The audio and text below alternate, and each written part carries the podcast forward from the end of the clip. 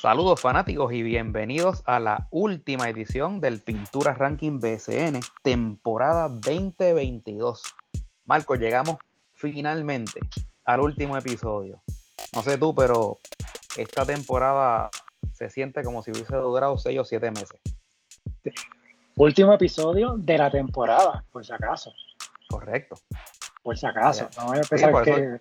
No, no, por eso dije de la temporada 2022.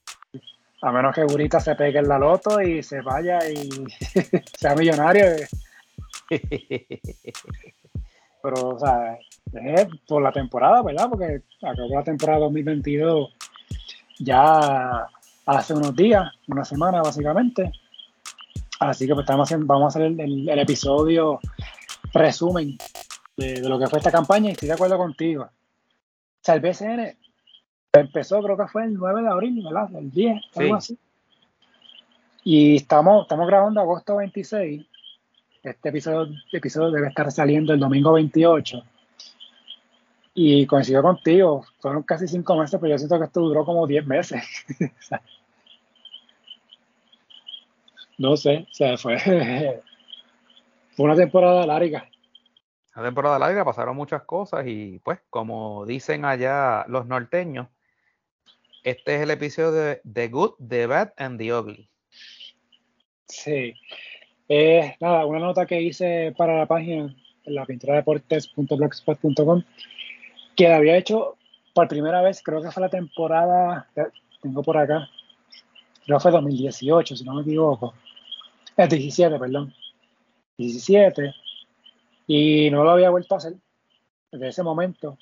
Y era como, que buscando ¿no? hacer un resumen ¿verdad? De, de, la temporada, buscando lo bueno, lo malo y lo que entiendo que hay que mejorar ¿verdad? para el próximo año. Eh, ¿verdad? Porque no todo fue malo en la temporada, hubo cosas buenas.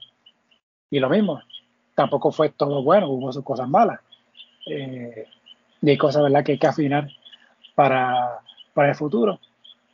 Y el año pasado lo hicimos, pero no lo hicimos, yo no lo hice en, formato escrito. Lo hicimos este, en el podcast, eh, una vez ganó Recibo el año pasado, hicimos un episodio adicional que hicimos como que resumen y, hablamos ¿verdad? de lo que pasó durante la temporada. Y ahora, pero por fin, este año pues sí, saqué tiempo para hacer el escrito y vamos a partir de eso. Este, y obviamente lo que Curita quiera agregarle o, lo que yo mismo agregue, pues eh, mi idea era buscar tratar de que fueran cinco puntos por cada uno, no, no que fueran tres cosas buenas y diez cosas malas, porque tampoco para, para, para hacer la cosa, que no se viera aquí como si fuera este eh, todo malo. Porque no, no fue todo malo sí pasaron sus cosas, que las vamos a hablar, pero hay sus cosas que se pueden destacar. Así que pues empezamos, Gurita. Eso es así, vamos para allá. Bueno, no necesariamente en, orden de importancia, aquí yo las puse según me llegaban a la mente de lo que pasó eh, durante el año, de la parte de lo bueno, Vamos a empezar por lo bueno. Eh, considero la asistencia en cancha. Eh, me pareció muy buenas asistencias, ¿verdad? Obviamente, sobre todo pues, Bayamón, San Germán, eh, Carolina, la segunda mitad de la temporada tuvo buenas asistencias. Ponce tuvo algunos de sus juegos buenos. Eh, Mayagüez. Eh, Arecibo también tuvo uno que otro que de buenas asistencias. Eh, y, y el caso de Arecibo, pues, una, una gente dirá, ah, pero hay muchas sillas vacías. Pero es que en Arecibo caben 10.000 personas. O sea, es complicado, ¿verdad? Que llenen 10.000, o sea, hayan 10.000 personas en todos los juegos. 5.000 personas es una buena asistencia en Puerto Rico, en cualquier evento deportivo. Eh, y desde de ligas superiores, ¿no? Como BCN. Y esta vez, hayan, si van 5.000 agresivos, pues va a haber mitad de la cancha vacía. Pero no significa que, que fue necesariamente una, una asistencia mala. Lo que pasa es que son coliseos de, gran capacidad. Eh, ¿quieres que las menciones las que tengo aquí como lo bueno o vamos uno a uno? ¿Cómo dices? Sí, vamos uno a uno para, que no, no, vayamos perdiendo. Mira, relacionado con las asistencias, eh, coincido. Eh, entiendo que, sí, que este año se ha visto mayor participación, claro, salvo eh, ¿verdad? Casos como, como Guayama. Y, no podemos pretender que la gente fuera a la cancha, ¿verdad? Porque pues desgraciadamente su equipo, ¿verdad? Tuvo una, temporada eh, muy mala. Pero vimos incluso en Humacao, a diferencia del año pasado, vimos que este año había más asistencia. Fajardo fue flojito. Mayagüez, la gente se activó cuando el equipo empezó a ganar. Em, y entonces cuando hablas, por ejemplo, de los 5.000, que si van 5.000 agresivos eh, y la cancha se ve vacía, pues es que todo es relativo, ¿no? Porque 5.000 es un lleno total en, San Germán. Así que eh, entiendo que sí, que, lo de la asistencia es algo positivo y, yo, yo como que siento como que el BSN ha tenido un resurgir eh, un poco más allá de los fanáticos ¿verdad? o los aficionados tradicionales como nosotros. Eh, siento que hay más gente que está siguiendo el baloncesto local. Eh, y se lo atribuyo también, ¿verdad? A, que se han unido figuras conocidas eh, que trascienden el deporte y, pues atraen entonces y capturan a, seguidores al, baloncesto superior nacional. Así que coincido contigo con lo de las asistencias. Es, algo muy bueno y, y, que proyecta entonces para el futuro eh, y eso redunda también, ¿verdad? En, más interés de, de las marcas eh, por, querer anunciarse. Eh, así que, pues nada, e, e, es, un beneficio. Y ahorita entraremos en, otros asuntos, pero es la importancia de tú proteger el producto, ¿verdad? La imagen de, la marca que estás este, llevando, en este caso el BCN. y por eso es que es tan importante eh, que la liga sea bien administrada, porque tienes un muy buen producto que se está mercadeando mejor, que está teniendo mayor acogida, eh, pero tienes que entonces eh, no, no, permitir que, caiga, porque entonces de la misma manera que has ganado tantos seguidores, los puedes perder. Sí, agrego Santurce, también que no, que no se me quede, que tuvo también varios juegos de buena asistencia. Claro, algunos de ellos pues era la fanaticada visitante que iba para allá, por ejemplo el caso de Bayamón, eh, que hubo, mucha gente de Bayamón iba a los juegos visitantes, pero hubo buena asistencia en Clemente. O sea, este año en, varios juegos. Y haciendo un paréntesis, que mencionaste ¿no? de figuras eh, que han llegado en años recientes a la liga y cómo han aportado. Hubo una, una de esas figuras que estaba en otro deporte y se fueron o sea, que no, necesariamente eso significa es garantía de éxito. Que estas personas eh, adquieran equipos de ligas superiores. En ligas en, Puerto Rico.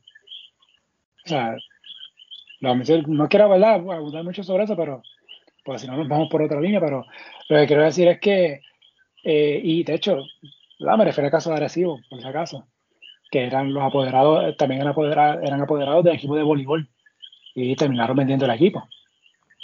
Apenas estuvieron un año con los capitanes del voleibol.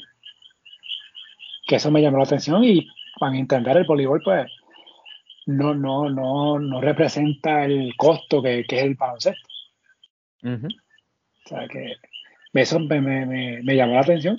Me estuvo, me estuvo curioso. y, ese, y, Arecibo, se mudó, en voleibol eh, se mudó para Corozal. Sí, sí. Y, se queda allá. E-, ese es el riesgo de cuando tú tienes personas que son, eh, entre comillas, acaudalados o que tienen capital, pero no son deportistas eh, normales, ¿verdad? Y pues ese es el riesgo, de que ese tipo de, de, personas, pues cuando se cansa o cuando entiende que pues no, su dinero no está bien invertido, pues eh, se, se quitan. Y por eso que entonces la apuesta no puede ser completamente a ese tipo de apoderado. Este, si están interesados, pues bienvenidos, qué bueno, eh, traen algo ¿verdad? a la mesa, eh, como el caso, ¿verdad? por ejemplo, de Yadier Modino, que, que, le ha metido, o sea, le ha metido chavitos a, esa, franquicia y, y, ciertamente, ¿verdad? De la manera que la, que la han administrado es una manera muy profesional, los jugadores muy contentos, la fanaticada muy contenta. Eh, pero en el caso de Yadier, Yadier es un deportista. O sea, Yadier es por su profesión es, un deportista, así que, que, su nivel de compromiso va a ser mucho mayor que esos que estabas mencionando de Arecibo. Eh, yo espero que cuando la liga saque los números de la asistencia no, no vengan con que Bayamón y Santurce tuvieron la, misma asistencia este año, como pasó el año pasado. Eso, eso, eso fue un, typo. ok, bueno. Mira, otra cosita a destacar, eh, la televisión por dos canales abiertos, ¿verdad? Porque ha habido años anteriores de que el BCN se transmitía por Guapa Deportes o, y, o eh, creo que era DirecTV o Liberty, algo así. Eh, y obviamente no todo el mundo tiene cable y mucho, y pues es menos la a, los lugares que se llega, si, si se transmite por DirecTV o por Liberty, ¿no? Estas compañías de cable. Eh, independientemente, ¿verdad?, de que a veces había problemas con la señal, eh, que tener transmisión en Telemundo, canal principal, y su segundo canal, que es punto 2, y el canal 7, que son eh, canales abiertos y que tengo entendido, puede que me equivoque, son canales que se ven en todo Puerto Rico, que no hay problema con, con la señal abierta. O sea, poner el televisor, poner la antena y debes coger la señal de cualquiera de los dos, lo que tengo entendido. Y obviamente pues, eso lleva a que el juego vaya a más personas. Y obviamente el caso de Telemundo, el canal principal, el, el, canal 2, tener el BCN en esa plataforma, para mí es buenísimo. Eh, me hubiese gustado que la final completa hubiese sido por Telemundo y no un juego, uno o dos juegos por Telemundo, y bueno, uno, porque fue uno, y el resto por punto dos. Eh, ahí pues, ojalá eso lo, manejaran para, para, el próximo año. Eh, yo, añadiría eh, no solamente el hecho de los dos canales de la señal abierta que tú mencionas, sino el hecho de que técnicamente podemos ver todos los juegos porque las canchas tienen la, la cámara esta de, de Synergy. Eh, entonces, pues, como que una de cal y una de arena, ¿no? Porque tenemos eh, la, la, cámara, pero en muchas de las canchas, pues no. La misión es una sola toma. no es lo mejor, pero por lo menos es algo. Y te lo digo porque en el caso mío, por las noches, yo ponía todos los juegos. Eh, no los, obviamente no los puedo ver todos a la vez, ¿verdad? Pero me iba mudando en, en eh, de, transmisión en transmisión eh, en la medida, ¿verdad? Que hubiese un juego que estuviera interesante, que estuviera cerrado. Eh, y eso por lo menos eh, es, más, es, más, es más acceso a, la liga. Y yo creo que eso también es algo de, las cosas que ha ayudado. Que, que sí, que está, que como tú lo dices en el artículo, que te está regalando el producto, sí, hasta cierto punto te está regalando el producto. y es algo que yo creo que es lo que van a tener que trabajar próximamente.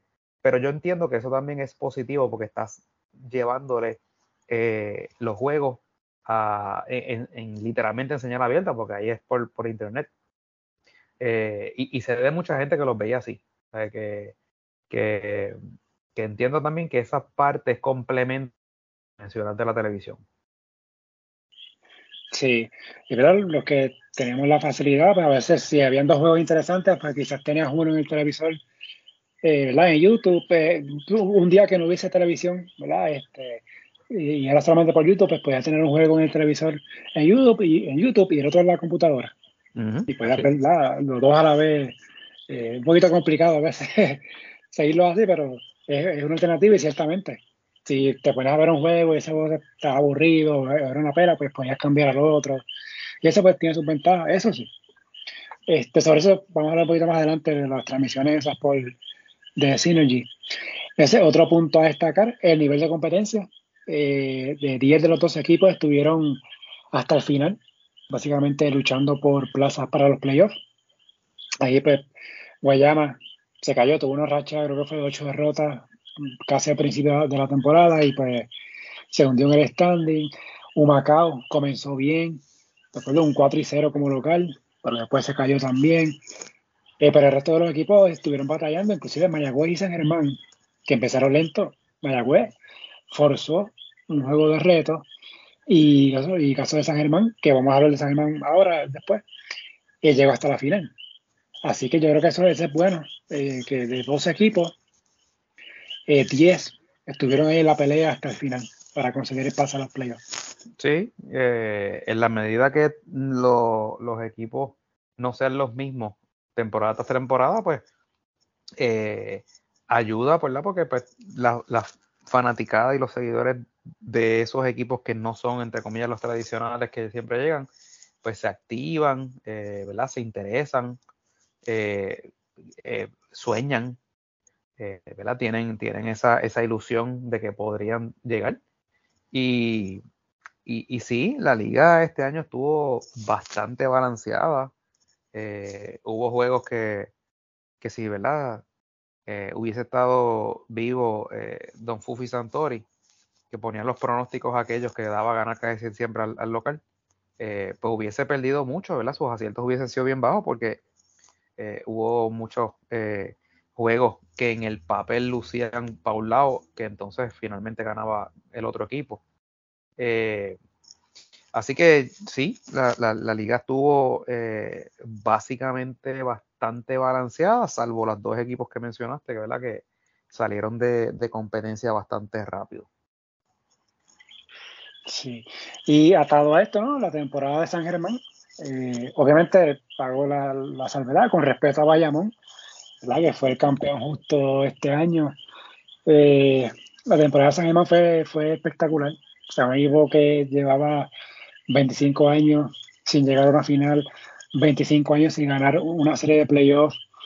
Un equipo que hace 3, 4 años estuvo a punto de recesar. O sea, un mes antes de la temporada no se sabía si el equipo iba a jugar, creo que fue 2019, si no me equivoco. Eh, y este año empiezan con 3 y 7, hay esos problemas internos que se discutieron públicamente, eh, pero este equipo le dio la vuelta a, la temporada y ya vemos hasta dónde llegó. Se quedó dos títulos de campeonato. Y este es fantástico para la, para la liga, con un equipo así como y sobre todo San Germán, ¿verdad? La, la cuna. Exacto. Que, que, que, se, que se ha metido hasta una final y que fue competitivo hasta, hasta lo último en la serie con Bayamón, eh, es fantástico. Sí, lo que pasa es que, claro, la, historia que viene detrás de, San Germán haber llegado a la final es lo que tú dices, ¿verdad? Eh, eh, había tantos understories de, de esa serie final que se podían escribir tantos y tantos artículos, de hecho que se escribieron mucho, ¿no?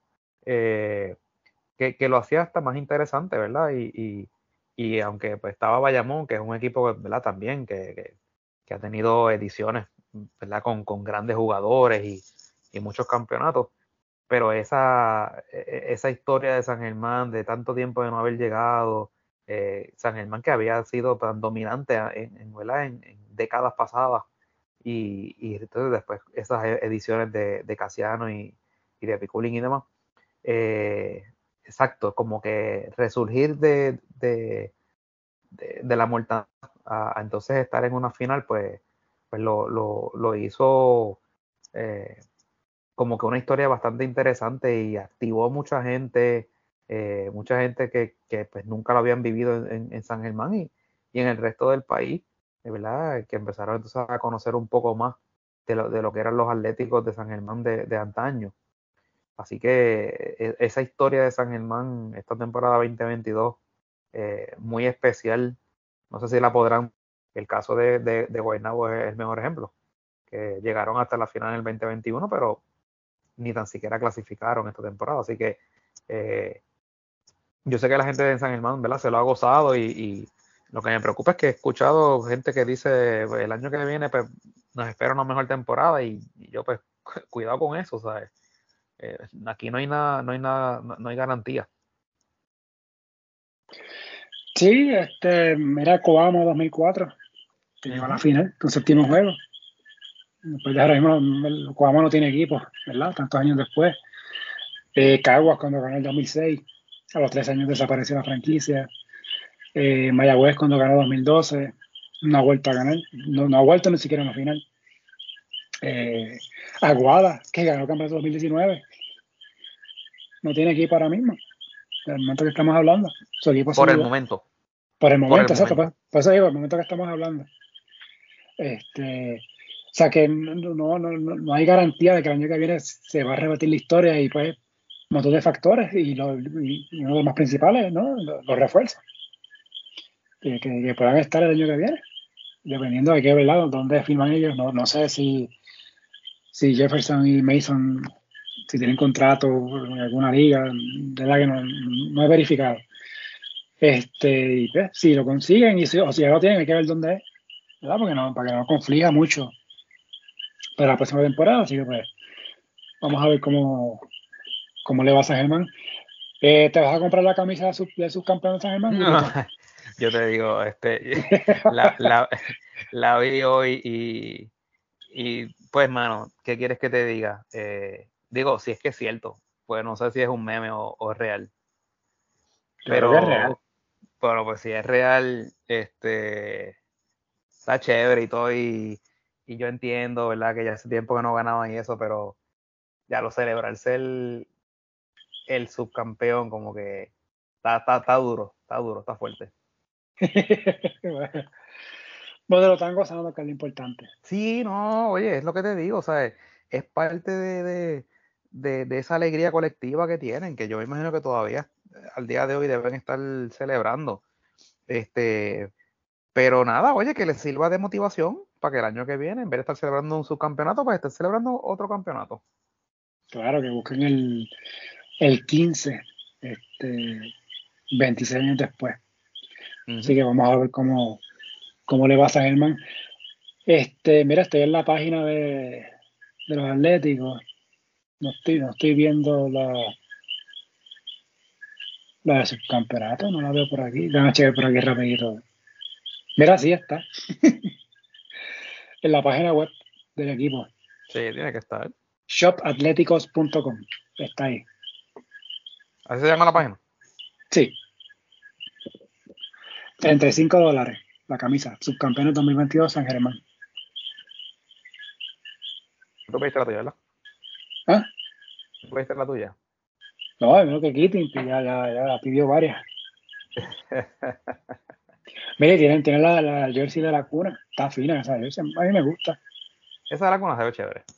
Sí, me gusta. está, está mucho mejor que la de los nenes. Ahora, la de la A, el logo nuevo de ese de la A, esa, esa, esa está bonita. Ese logo está muy bonito. Sí. Sí, pues ya sabes. 60 dólares. Sí. No, la de que dice los nenes cuesta 70. Qué, bárbaro. Y le cuesta, pero mira, le cuesta 5 dólares fabricarla. Sí. sí, se ríe, pero verdad. Sí. Ah, que capitalismo. pero bueno. Este, seguimos. Mira, otra cosa a destacar, los juegos locales de Bayamón, la transmisión eh, vía streaming, que era básicamente una producción de televisión, pero para YouTube y Facebook. Hice una, una nota sobre eso en la página, que había hablado con Melvin Román durante la temporada. Por poco no sacó la nota, pero la saqué antes que se acabara la temporada eh, sobre eso. Ojalá que demás equipos imitaran lo que hizo Bayamón con eso de las transmisiones de los partidos locales, eh, que era una transmisión de verdad. O sea, y, con eh, entrevistas, antesalas, despedidas, Santurce hizo algo similar este año, pero, pero pasa que Cáceres Bayamón se hizo también el año pasado. Este, y Arecibo también tuvo algo.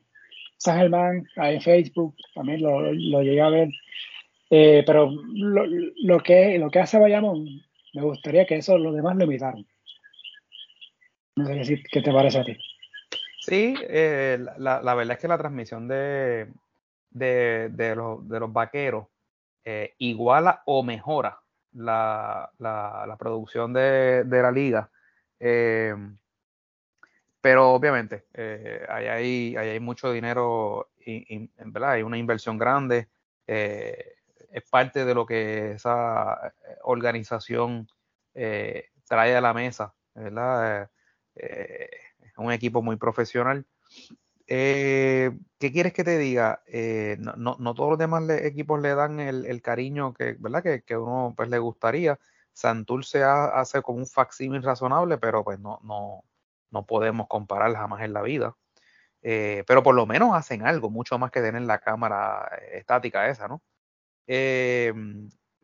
tú me corriges, la temporada pasada Recibo como que tenía algo o, o no. Eh, a mi mejor recuerdo, sí, pero era, o sea, un tiro de cámara, ¿verdad? El tiro de cámara eh, tradicional, ¿no? De, un juego de baloncesto de televisión. y la transmisión de radio, que es lo mismo de Bayamón, porque la transmisión de televisión de Bayamón, pues, aquí era, ¿verdad? Al revés, hace Bayamón, cuando transmitía sus juegos locales por streaming, pues esa, e, ese, el audio iba a la radio, ¿verdad? Eh, eh y otros equipos era al revés. La radio era la, el audio. Correcto, correcto. Lo que se veía, ¿no? Por, por, por, por YouTube o Facebook. Y Arecibo sí tenía eso. Este, y este, este año llegué a ver que tenían como una, una previa antes del juego, después en halftime. Tenían ah, también como su show. Eh, no recuerdo si al final. Me, mejoraron, sí. Arecibo mejoró en algo. Pero creo que la de Bayamón está muy por encima y, y después quizás, quizás la de Santurce. Pero son, son trabajos, proyectos que eh, hay que imitarlo. Guayama también tiene la suya. Eh, pero insisto, creo que la de Bayamón está. Uma, Uma, la de, la de Humacao era en inglés. Ah, exacto, lo de Humacao era en inglés. Sí, exacto, sí, sí. sí.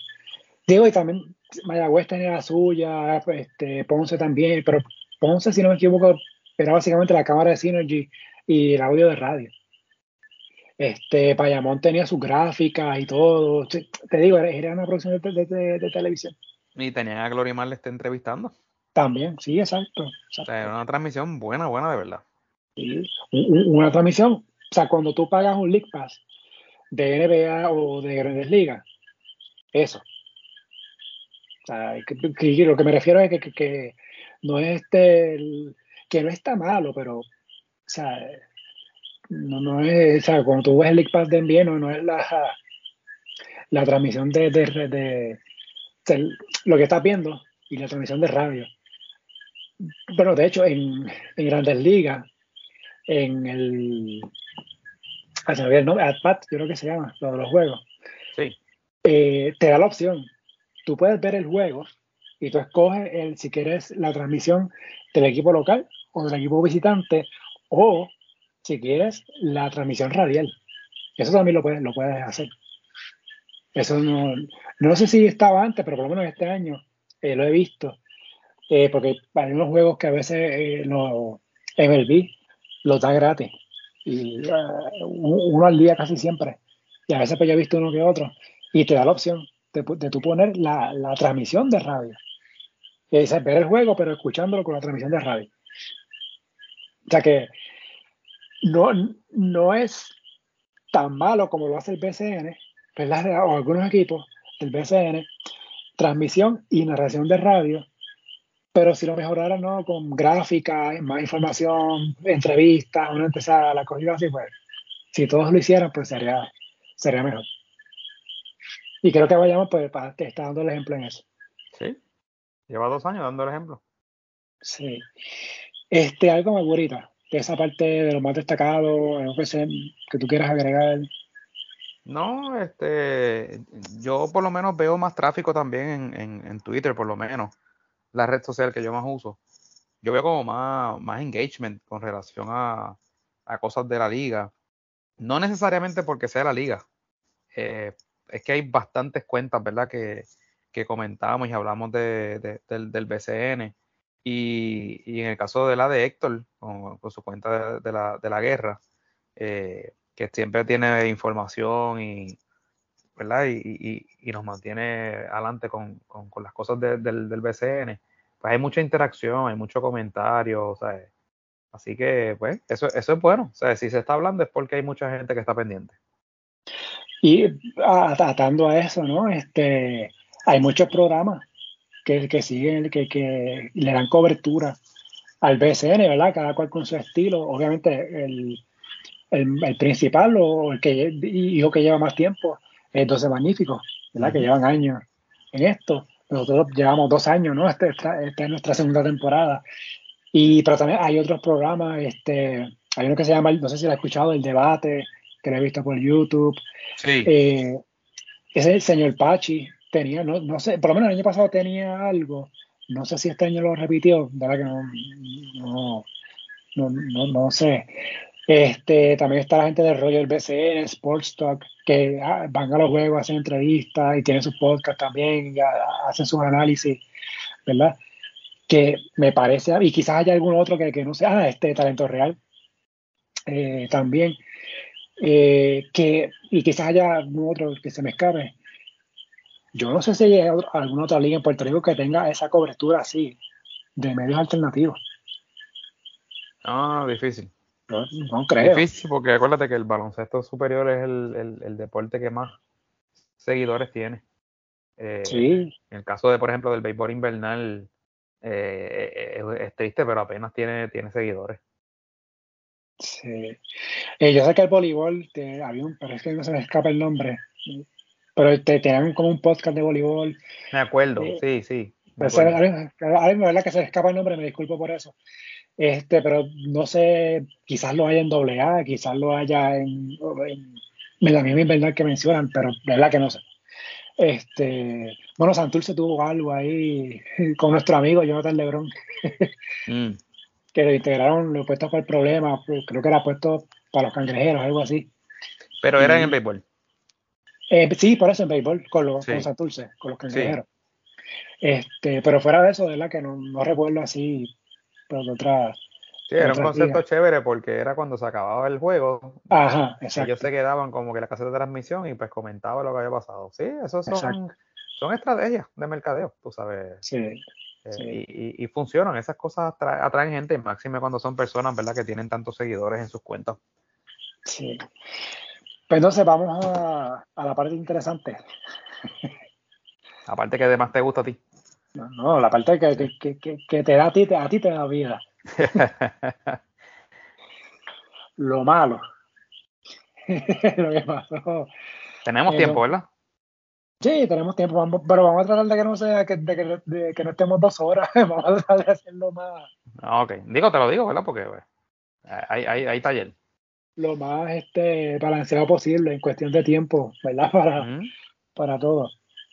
Y rapidito, eh, repito, no necesariamente en orden de importancia, sino está ahí como yo me llegaba a la mente y lo escribía. El caso de Thomas Robinson, la, sabemos la, su suspensión por la situación que tuvo con uno de los árbitros eh, que lo escupió, ¿verdad? luego de un juego, suspendido por 15 juegos, que Bradilla lo pudo sustituir, volvió, luego de que cumplió, entre comillas, esa suspensión de 15 juegos, eh, ese caso, Gurita, el caso de Tomás Robinson. Eh, yo te diría que ese caso es parte de la, de, la debacle o, la deficiencia o el desastre que ha caracterizado al director de torneo esta temporada.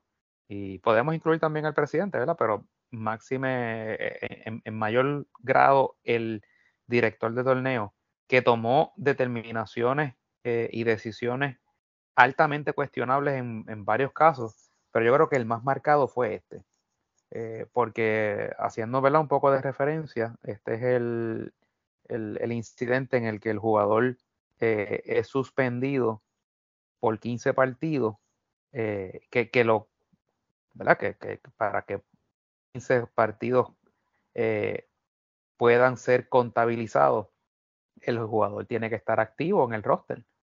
Porque si tú lo desactivas, pues son 15 juegos de quién. Si no está con ningún equipo. no, se los puedes achacar a el último equipo con el que estuvo. No está activo con ellos. Entonces, en el caso de, de Quebradillas, le permitieron desactivarlo. Peor aún, le permiten al equipo traer otro refuerzo. Y, escuchaba, ¿verdad? Personas que decían, no, pero es que no puedes penalizar a quebradillas, pues es que no está, no es que no es que quieres penalizar a quebradillas, es que ese es el efecto de, de tú, ¿verdad? Eh, querer mantener a ese, ese jugador. Y, y, entonces, porque si lo que vas a decir es, lo di de baja, ah, bueno, pero porque entonces ¿qué equipo se arriesga a firmar un jugador eh, que tiene que cumplir 15 juegos de suspensión? Pues entonces no vuelve a jugar ni con ese ni con ningún equipo, no jamás en la vida. Y entonces si lo tomas, eh, si lo extrapolas y, lo llevas entonces eh, como si fuera un jugador nativo, pues a los jugadores nativos tú no los puedes desactivar y sustituirlos. El jugador nativo, pues ese, tiene que cumplir los 15 juegos porque ese sigue siendo parte del, del, del equipo. No, no, no, se puede desprender de él, ¿verdad? A menos que le des el release. Y por eso es que pues, para nosotros fue, y lo criticamos mucho, y, y hubo pues, eh, reacciones de ambos bandos, ¿verdad? Gente que estaba de acuerdo con nosotros y gente que estaba en desacuerdo con nosotros. Casi todos eran de quebradilla, los que estaban en desacuerdo con nosotros. Pero fue un caso muy mal decidido y lo que yo creo que causó un poco más de, de molestia en la gente fue la expresión aquella de Sola que dijo que eso lo había resuelto a base del principio de proporcionalidad. Que yo todavía no he encontrado dónde está eso en algún reglamento de FIBA. Eh, lo del principio de proporcionalidad como, como mecanismo para resolver controversias. Así que eh, definitivamente este caso de Robinson es uno de muchos desaciertos que tuvo ese muchacho, el cual confío que no regrese en la próxima temporada como director de torneo. Bueno, vamos a ver qué pasa. Otro caso también, este, lo que pasó con Jair Molina, no una, dos situaciones. Eh, la primera que fue en Quebradillas en la postemporada. Eh, estaba molesto con un árbitro, entró a la cancha, le quitó la bola, la pateó. Eventualmente, luego de dos semanas, se anunció una suspensión de, un juego, una multa de 7 mil dólares. Y tres semanas después, lo que ocurrió en la final ante San Germán, aquel juego que se suspendió por la condensación en la cancha, que lo que escribió Molina en, la, en sus redes sociales. Eh, este asunto de, de y que hasta el momento, al momento que estamos grabando, no ha habido nada por, parte de la liga con relación a ese último caso de Yadier y, lo que escribió en sus redes en contra de, San Germán y de la propia liga. Por eso también como que lo han dejado pasar un poquito. Eh, lo, que las situaciones de, de Yadier este son lamentables, eh, desafortunadas. Eh, Yadier es un ídolo para, para muchos, ¿verdad? para la mayoría de la gente de Puerto Rico. Eh, sus ejecutorias, obviamente, en el campo de, de, juego de, béisbol. Eh, Podríamos hasta debatir que es uno, si no el mejor receptor de todos los tiempos de las grandes ligas.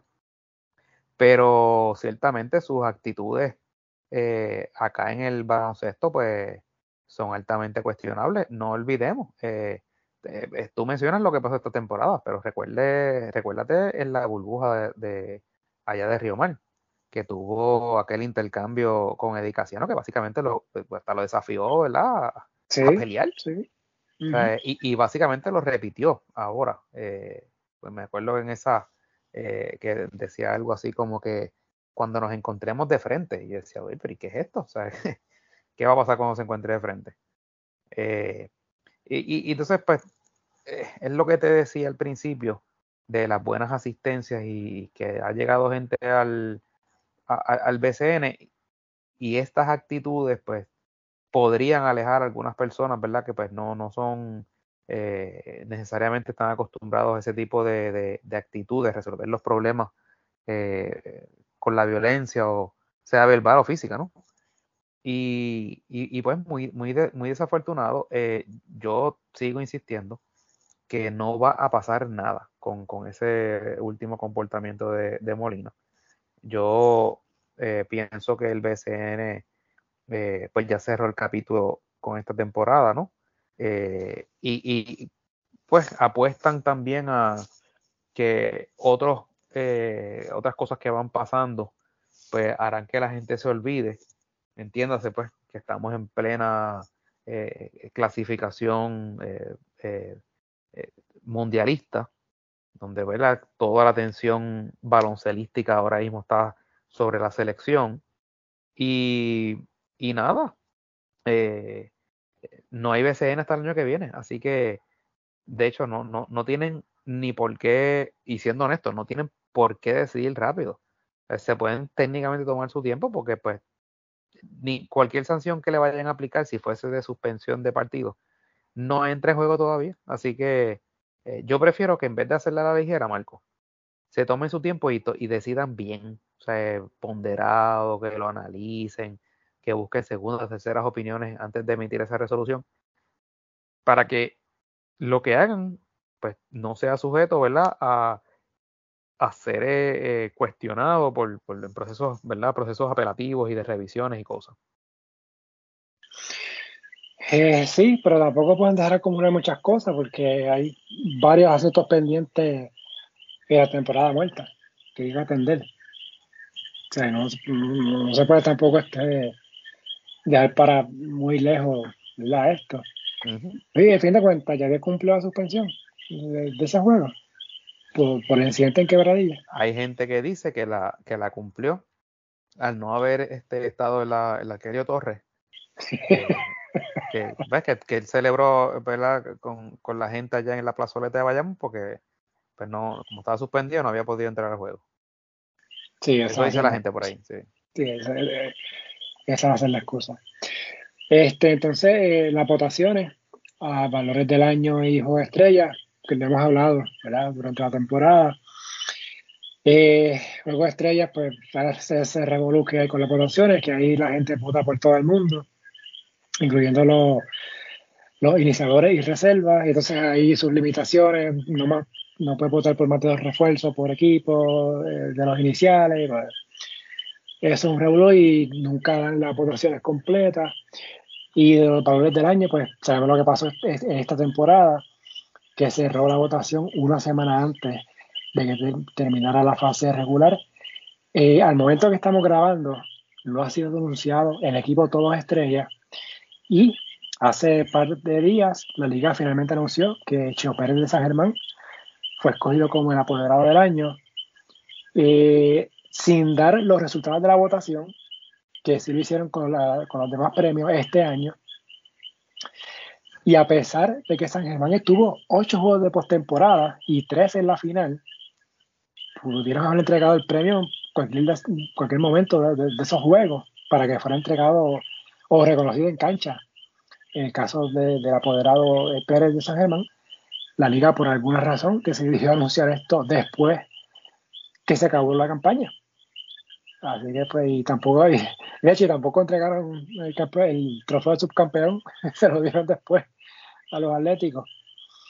Eh, sí, eso es, eso, es, inexplicable, eso que dijiste ahora último del, del trofeo, que, que se hayan ¿verdad? Que, que, no lo llevaron a la cancha. Eh, y lo de las votaciones, pues hay mucha suspicacia, hay mucha, mucha duda, eh, especialmente en las redes sociales, con relación a, algunos de esos, de esas, de, ¿verdad? de esas votaciones. Porque, para ser honestos, Marco, pueden publicar números, pero nosotros no estamos ahí para contabilizar, ¿sabes? Te pueden estar vendiendo algo y, no lo sabemos. Es claro, en el caso de la poder del año es bien sospechoso porque pues no, no dicen eh, los números, cuántos votaron por X o Y. Pues no sabemos si es una votación abierta, si es una votación cerrada, no sabemos quién vota. Eso también es, un factor. Eh, porque entonces, eh, como tú dices, ¿por qué esperar ahora hacer ese anuncio? Porque no lo hicieron como siempre se ha hecho, que es en, en cancha, en la cancha del que ganó el premio, le hacen ese pequeño homenaje eh, porque esta vez entonces, mm, si, si, era, si es verdad que era Cheo, ¿por qué no dárselo en San Germán? Eh, digo, el, el, el, presidente de la liga, pues no, no, a lo mejor no irá mucho, pero, pero tiene que ir a la cancha de San Germán, ¿verdad, Marco? O sea, no puede ser esa la razón. Pues no sé, pues ya no sé. Lo triste es que probablemente nunca nos vamos a enterar, porque pues nadie le pregunta. Sí, sí. Pero bueno, así, así es el BCL. Entonces, otro ¿verdad? detalle que también le hemos hablado un montón en este podcast, la fecha del torneo y la selección. Eh, de mi parte no quiero abundar tanto porque he hablado mucho de eso ¿verdad? durante la temporada, pero ya, saben mi, mi, opinión ¿verdad? sobre esto. Ya vimos lo que pasó en la ventana de julio, ya vimos lo que pasó ahora con la ventana de agosto. Eh, a pesar de que Puerto Rico pues, le ganó a Brasil, ¿verdad? En el juego de, primer juego de esta ventana que está jugando ahora. Eh, Puerto Rico fue apenas sin práctica, cosa similares pasaron, recuerdan en la burbuja y el año pasado, cuando se jugó la final de Arecibo y Guaynabo. Eh, hay que ver el año que viene, ya le hemos hablado, o sea, si Puerto Rico va al, si Puerto Rico va al Mundial, quizá lo sepamos en febrero y ya iba a ser tarde para que la liga anuncie cuando empieza su temporada del año que viene, así que yo creo que, deben de anunciar en los próximos par de meses, cuando es que empieza el, torneo 2023, imagino que será en el mes de marzo, tomando en cuenta que están los Juegos Centroamericanos del Caribe y en agosto, ya sea el preclasificatorio al repechaje, eh, mejor dicho, el preclasificatorio olímpico, que da un boleto al repechaje, o el mundial, uno de los dos.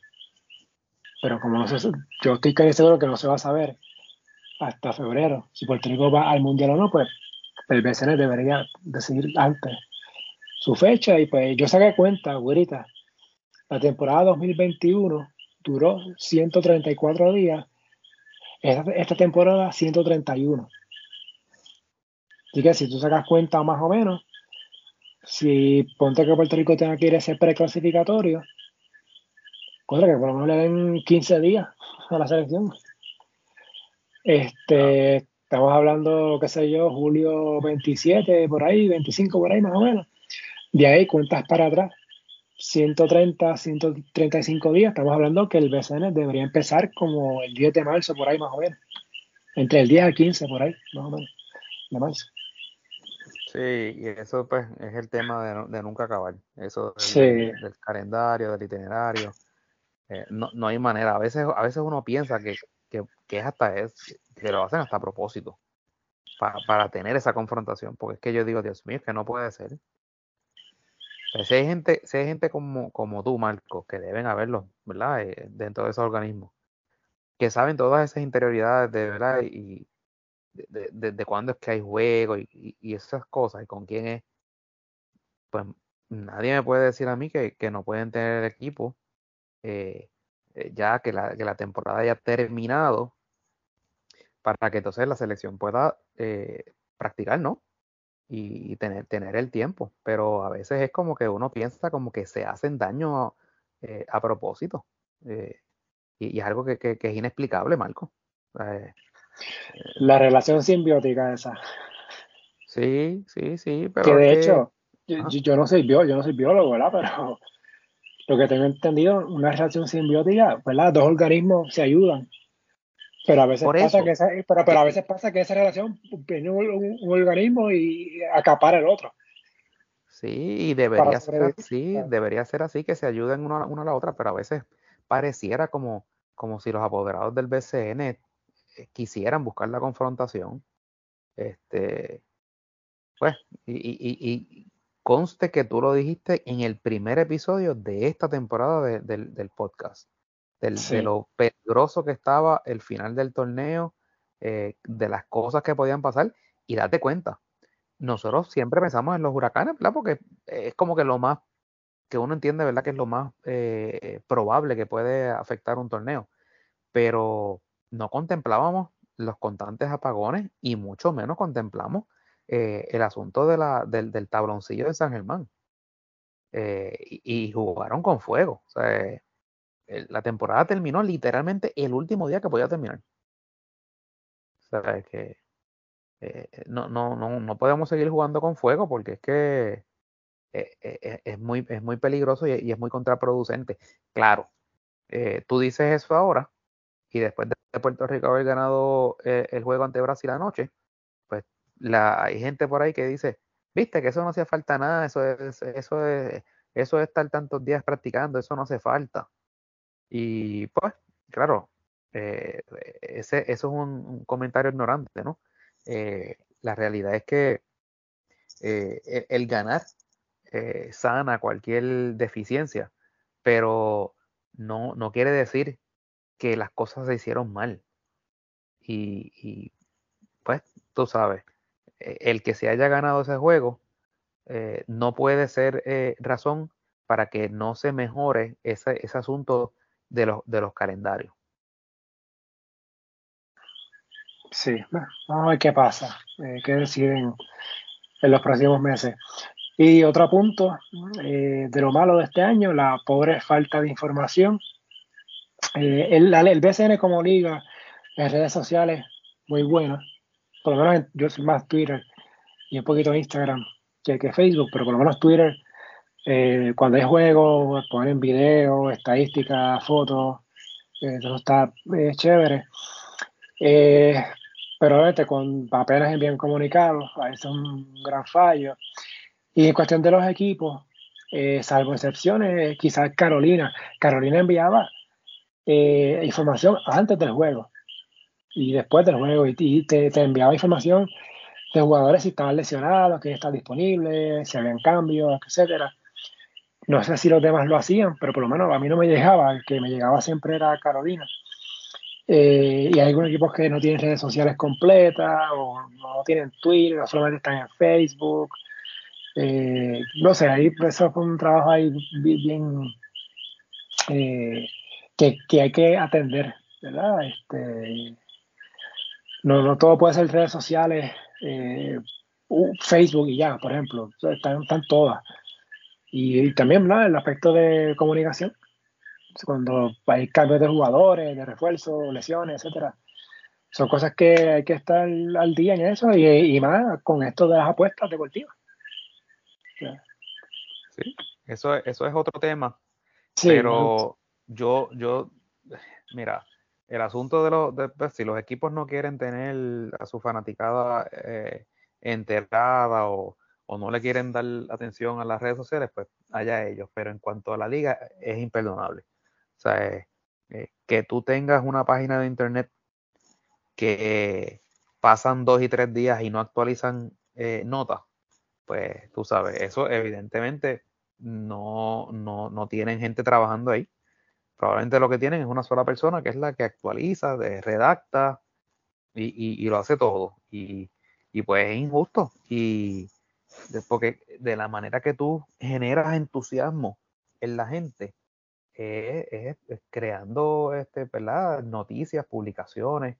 Eh, por lo menos la cuenta de, de Twitter es bastante activa de la, de la liga. Eh, pero yo te puedo decir que el año pasado esa cuenta era mucho más activa, subía mucho más contenido. Eh, esta temporada no, no, era, no era tanto contenido como la temporada pasada. Así que sí, ha sido algo de, las cosas que, que, han sido malas, ¿verdad? No, no, no han estado tan activos, no le sacan ese provecho a las redes sociales que son gratis. yo, yo sé que hay que hacer una inversión eh, ¿verdad? De tener un equipo. Pero, pues, mano, si tú quieres tener más engagement, pues las redes sociales es una herramienta a las cuales todo el mundo hoy día está pegado. Sabes que, que tienes que entonces darle también un poco de cariño. Eh, sí.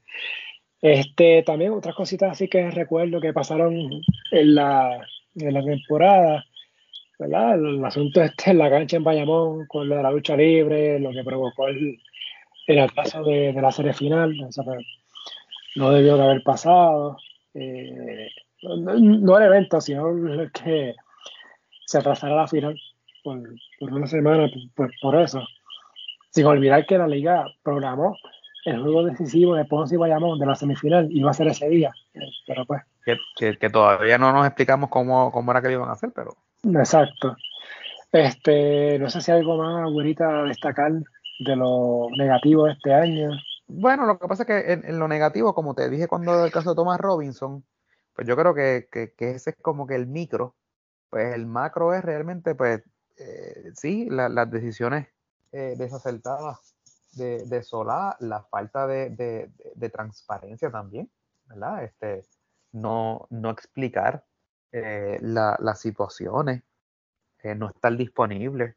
yo, yo veo a un presidente liguero eh, totalmente ausente, eh, no, no, no, da la cara, eh, a diferencia de, otros presidentes anteriores que estaban todos los mediodías en distintos programas de, de ¿verdad? De, deportivos, explicando dando información, dando cara cuando había que, explicar asuntos este, ¿verdad? Que, que fuese incómodo. pero, pero esto, es, yo todavía al día de hoy, y esto no te miento con lo que te voy a decir, yo no sé quién es José Solá.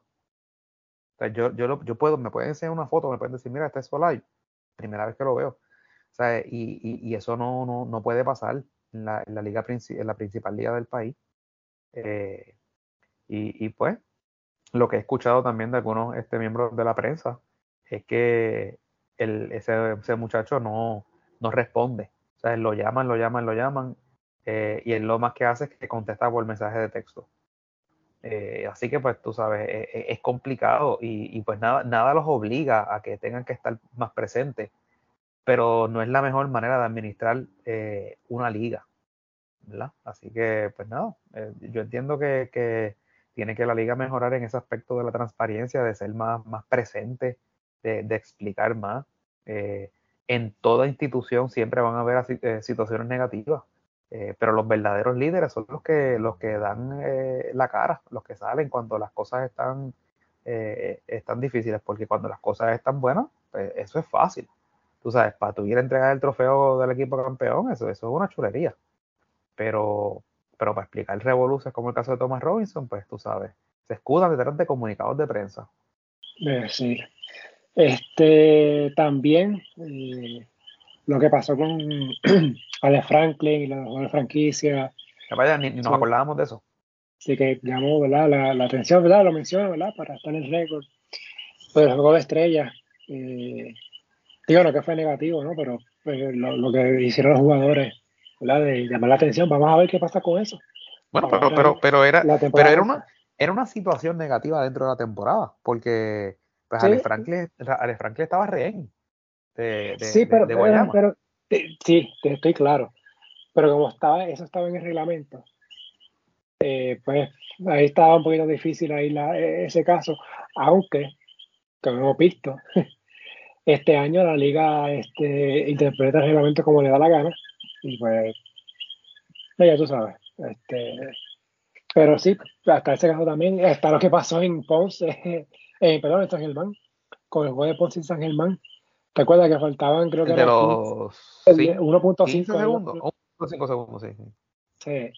Eso pues nunca se dijo qué fue lo que se resolvió. Supuestamente fue que Ponce llenó tarde la, la protesta, algo así. Eh, pero no sé exactamente qué fue lo que pasó.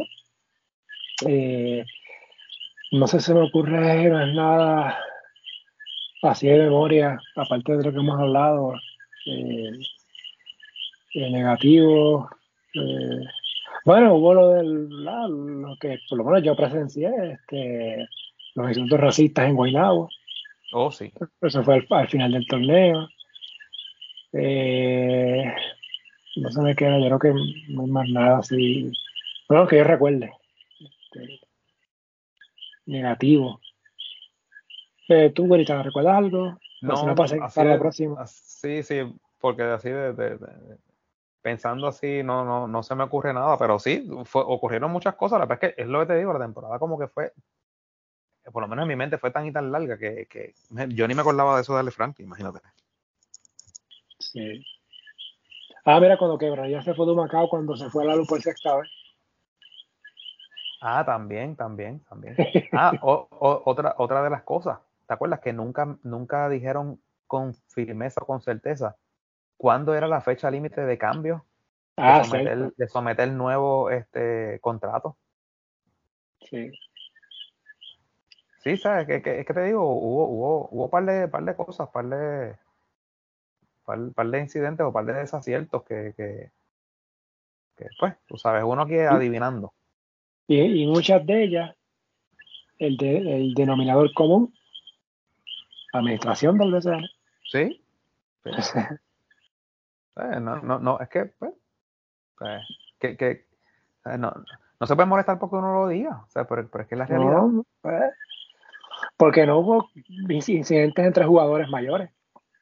Sí, a veces hay sus peleas, empujones, que sea, pero no pasó nada así eh, entre jugadores, ¿verdad? Yo no recuerdo que haya habido así una reyelta mayor, salvo los, los, ¿Quién? Lo de Santurce en San Germán, en la postemporada, fue lo único así. Ah, bueno, exacto, sí, que, de que sí, sí, sí, sí, que se metieron la gente para la cancha y sí, sí, sí. Sí. Pero fuera de eso, ¿verdad que no recuerdo así? Yo no recuerdo otro incidente, eh, porque te acuerdas el año pasado que los jugadores de Guayama que salieron para pelear con unos fanáticos allá en el, en, ah. el Coliseo, sí. Pero así, esta, esta, temporada no, no, no, no pasó así, gracias a Dios, nada. Y nunca supimos qué fue lo que pasó ahí. Nunca supimos y, y nunca multaron, o sea, nunca, nunca se informó resultado de investigación ni nada, así que. Y aunque no tiene que ver con jugadores o el equipo en sí, lo que pasó en Bayamón el año pasado, en la semifinal con Guaynabo, que hubo una pelea ahí entre fanáticos. Sí, eso fue en, en, el, eh, sí, exacto, en el, en el vestíbulo, sí, eso fue una, eso fue un motín. Sí. Hubo heridos y todo. Sí. Este, pues si no hay más nada de eso, pues vamos a a lo que yo entiendo que hay que mejorar para el próximo año. Eh, no sé si quieres uno de estos, porque lo hemos hablado un montón de veces, que es lo del League Pass. Yo voy a seguir insistiendo en eso. Eh, y eso que el BCN está regalando su producto. Hubo buenos ratings de televisión.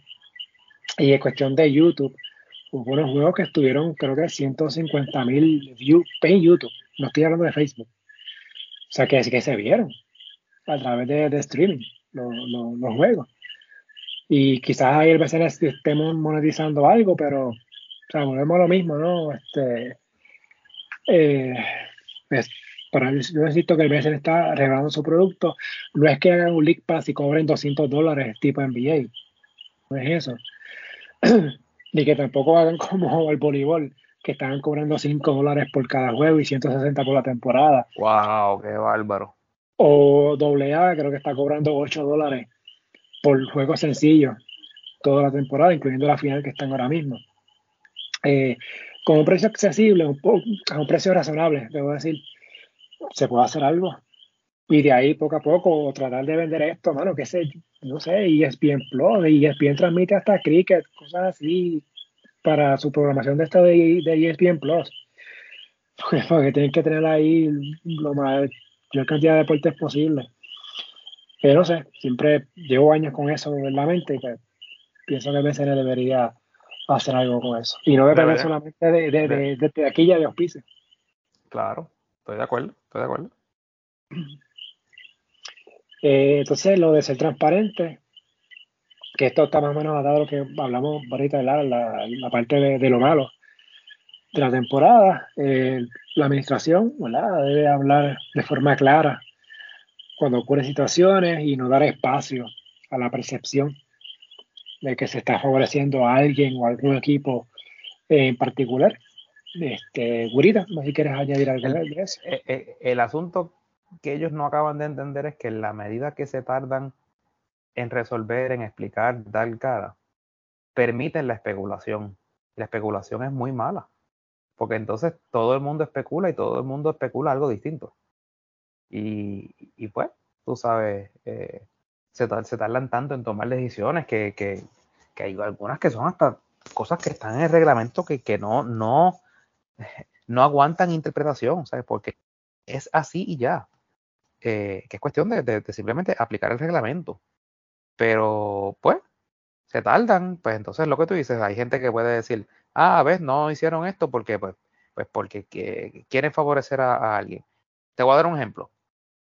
Termina la, serie semifinal eh, de San Germán. Eh, y entonces informan que van, la final la van a empezar el lunes pues nunca explicaron por qué. Porque la única explicación que dieron era algo de la, de, la lucha libre el sábado. Que todo el mundo decía, puede empezar el jueves, entonces en Bayamón, y sábado entonces jugarse en San Germán. O sea que entonces no hay ningún problema con la, con la lucha libre. O mira, otra, otra alternativa para eso. ¿Tú te acuerdas del año pasado de la final de Recibo y Guaynabo? Exacto, que jugaron dos y dos. Exacto pudieran haber hecho lo mismo. Pues, pudieran haber hecho lo mismo, porque ya, em, ya, tenías, ya tenías el precedente. Exacto, mira, empezar en San Germán la final. Primero juego de San Germán y los juegos 2 y 3 en Bayamón. Sí. Se puede hacer. y ya tienes el precedente. O sea que Exacto. No, es algo que nunca hubieses hecho y lo hizo esta misma administración. Exacto, exactamente. Pero entonces, el haber atrasado la serie final abrió la puerta para que gente hubiese dicho, no, es que eso se hizo para favorecer a Bayamón, porque como tenían a, Benito eh, lesionado, pues le dieron el tiempo suficiente para que se, se, se recuperara. Oye, yo quiero pensar que no fue, esa no fue la razón. Pero el problema es que como no lo dices y no explicas con, con, concretamente por qué es que esperaste tanto tiempo, porque eso yo nunca había visto una serie final que tardara tanto en empezar, pues, pues la gente va, va a decir esas cosas. Tú sabes, es como por ejemplo ahora, eso que se tardaron tanto en anunciar el premio al apoderado del año. Pues, tiene gente por ahí diciendo que realmente no fue él. Eh, pues, entonces no, no informas tampoco los números. Pues todas, todas estas cosas eh, abren a la especulación. Y, y pues, pues desgraciadamente, pues te, tienes una gerencia que provoca muchas dudas. Y, y eso no es bueno para el producto. Y conste, el, el PCN está muy bien posicionado ahora mismo. Imagínate si estuviera bien administrado. Sí. Este, lo otro para mejorar, que ya lo hablamos, ¿verdad? Hace un momento, la fecha del torneo del año que viene. El BCN dudo mucho que empiece en febrero, porque a finales de mes está la ventana. Y no creo que van a empezar para entonces parar por la ventana para después seguir en marzo. Así que yo imagino que empezarán luego de esa ventana, así que imagino que estarán empezando en marzo. Ya hemos explicado, ¿verdad?, qué es lo que hay con la selección el año que viene. Eh, siempre hay gente dice, no, que no hace falta mover la fecha del, torneo por la ventana. Pues no sé, miren, miren lo que pasado este verano. Puerto Rico no tiene ni un fogueo este verano. Cuando en los veranos se supone que hay más disponibilidad de los jugadores. Porque ni un solo fogueo, wow. Ni uno. Eh, yo recuerdo en la 2018 Puerto Rico tuvo dos, que fue el juego de estrellas y un partido a puerta cerrada con Islas Vírgenes de Estados Unidos, ah, que fue la ventana que fue acá. Ese, Islas Vírgenes tenía un partido local con Bahamas, que ellos no tenían cancha por el revolú que pasó con el huracán María. Y entonces, pues FIBA decidió que ese juego local fuera acá en el Clemente y pues, hubo un día, creo que fue el juego con México o con Cuba, ¿no? creo que Cuba, que Puerto Rico jugó con Cuba, pues ese día hubo dos juegos en el Clemente que fue el de Bahamas y la Virgen, y luego fue el de Puerto Rico y Cuba. Ese pues Puerto Rico aprovechó y jugó con la en un partido a puerta cerrada, que técnicamente fue Pero este año no hubo nada. Entonces, en Europa, tú tienes las selecciones europeas, tuvieron fogueo antes de la ventana de julio, y ahora tuvieron más fogueo. Hubo, hubo selecciones que tuvieron 5 o 6 juegos de fogueo antes de esta ventana de agosto. Y eso se lo van a seguir luego para el, están con la ventana y luego siguen para el Eurobásquet. Estamos hablando que estas selecciones europeas deben estar rozando los 20 juegos en el verano. Entre fogueo y partidos oficiales, ventana y Eurobásquet. O sea, Puerto Rico, ¿cuántos juegos lleva ahora mismo? Tres. Y si ponle cuatro con el de Uruguay, si Puerto Rico ponte que llegue a la final o a la ronda de medallas en la AmeriCup, Ahí serían seis juegos. Tienes ahí seis, cuatro, serían diez juegos en el verano. Y selecciones europeas, hubo selecciones que tuvieron 20 juegos entre fogueos y partidos oficiales. Entonces después quieren, después quieren, competir con, con, con, esas selecciones europeas y se quejan. O sea, ¿me entiendes? Y, por eso es que yo digo, no se debería jugar en verano BCN, porque siempre va a, haber, va a haber algo en los veranos y los veranos en la, en la parte perfecta para tratar de aglutinar todo este grupo que, que está viendo que puede ser candidato a, la selección eventualmente para posibles partidos de fuego como lo hicieron recientemente. O hacer campamento con jugadores colegiales, qué sé yo. Pero ya. Este, así que esperemos que, que hacen con eso y cómo respetan a la selección del año que viene. El, el, para el 2019 el BSN terminó bien temprano y Puerto Rico tuvo como, como un mes, algo así. para el Mundial de China. Y pues se pasó de ronda, aquí pues lo celebraron como si fuese un campeonato, pero eh, se cumplió el objetivo mismo, que era pasar de ronda en ese momento. Así que veremos qué, hacen el año que viene. Eh, ¿Quieres agregar algo más, Gurita, de eso? ¿O seguimos no, Sí. Ok. Eh, entonces, este, ya esto es más de mi parte, eh, mejores facilidades para, la prensa, que eso pasa todos los años. Este, yo fui a canchas y no había mesa, siempre es un revolú, no hay para tu conectarse a electricidad, eh, algo tan sencillo como poner una mesa, una silla y un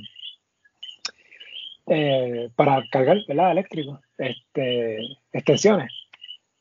Pero pues, y también, ¿verdad? Pero esto dudo, mucho que, que, se arregle porque no es nuestra cultura de que hubiese gente, personal de prensa por los equipos. No, muchachos. Que, que, ayudaran a la hora de hacer entrevistas. Por ejemplo, si yo voy en juego y quiero hacer una entrevista con un jugador, yo tengo que ir a detrás del jugador a preguntarle. O sea, en otras ligas, tú hablas con el oficial de prensa, mire, yo quiero entrevistar a fulano y a sutano y los bichos te dicen, mira, si están disponibles o no están disponibles, o mira, si este, después del juego, o mira, si puedo hacer ahora. Eso pues ayudaría un montón, pero yo sé que esa no es, no es nuestra cultura acá. Pero lo menciono, pues aprovecho el... ya, ya, ya que en mi página, pues yo lo escribo yo. claro, claro, no, no, porque tú eres el que lo ha sufrido. Exacto, exacto. Y creo que pasó algo en Bayamón. Este, en estos días. en Zona Sports mencionó algo, pero no sé exactamente qué fue lo que pasó. Este, porque el, eh, Bayamón tiene su mesa, pero cuando hay postemporada y sobre todo final, va a ir más gente.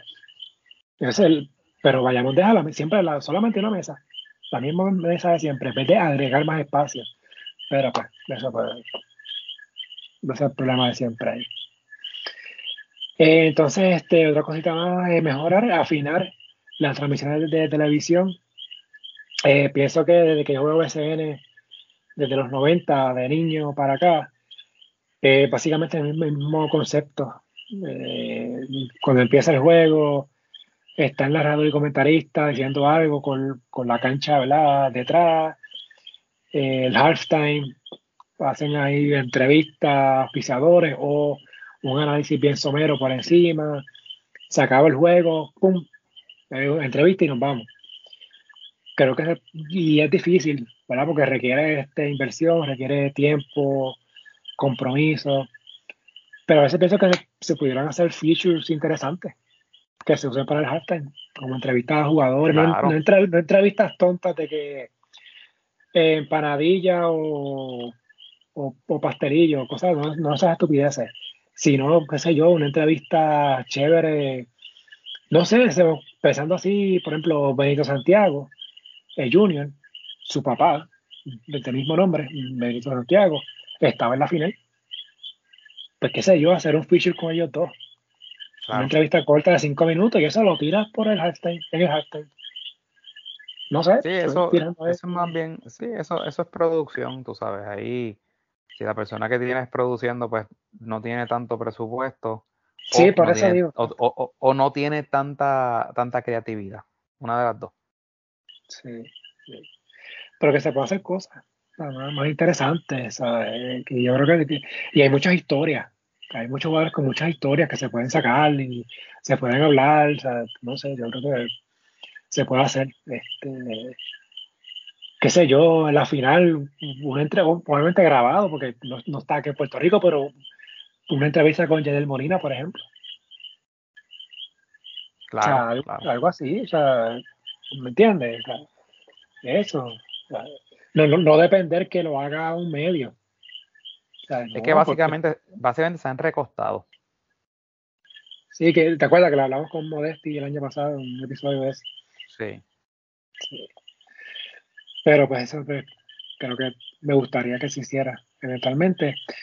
Y entonces, otro punto que me gustaría, ¿verdad? Que se mejorara para el próximo año, un mejor calendario en cuestión de, ya esto es mi gusto, a mí me gustaría que durante la temporada regular no hubiesen más de dos juegos por jornada. Si, si ponen tres, pues ok. Pero que no hayan jornada de cuatro o cinco juegos. Creo que, es difícil porque todos los juegos empiezan, empiezan a la misma hora, a las ocho. Y es bien difícil de monitorear, no sé, creo que sería ideal con un calendario flexible, ¿verdad? qué sé yo, un martes, pues dos juegos. Y si no puede, si hay televisión, pues uno por televisión, otro por las redes o por los dos por redes, como sea.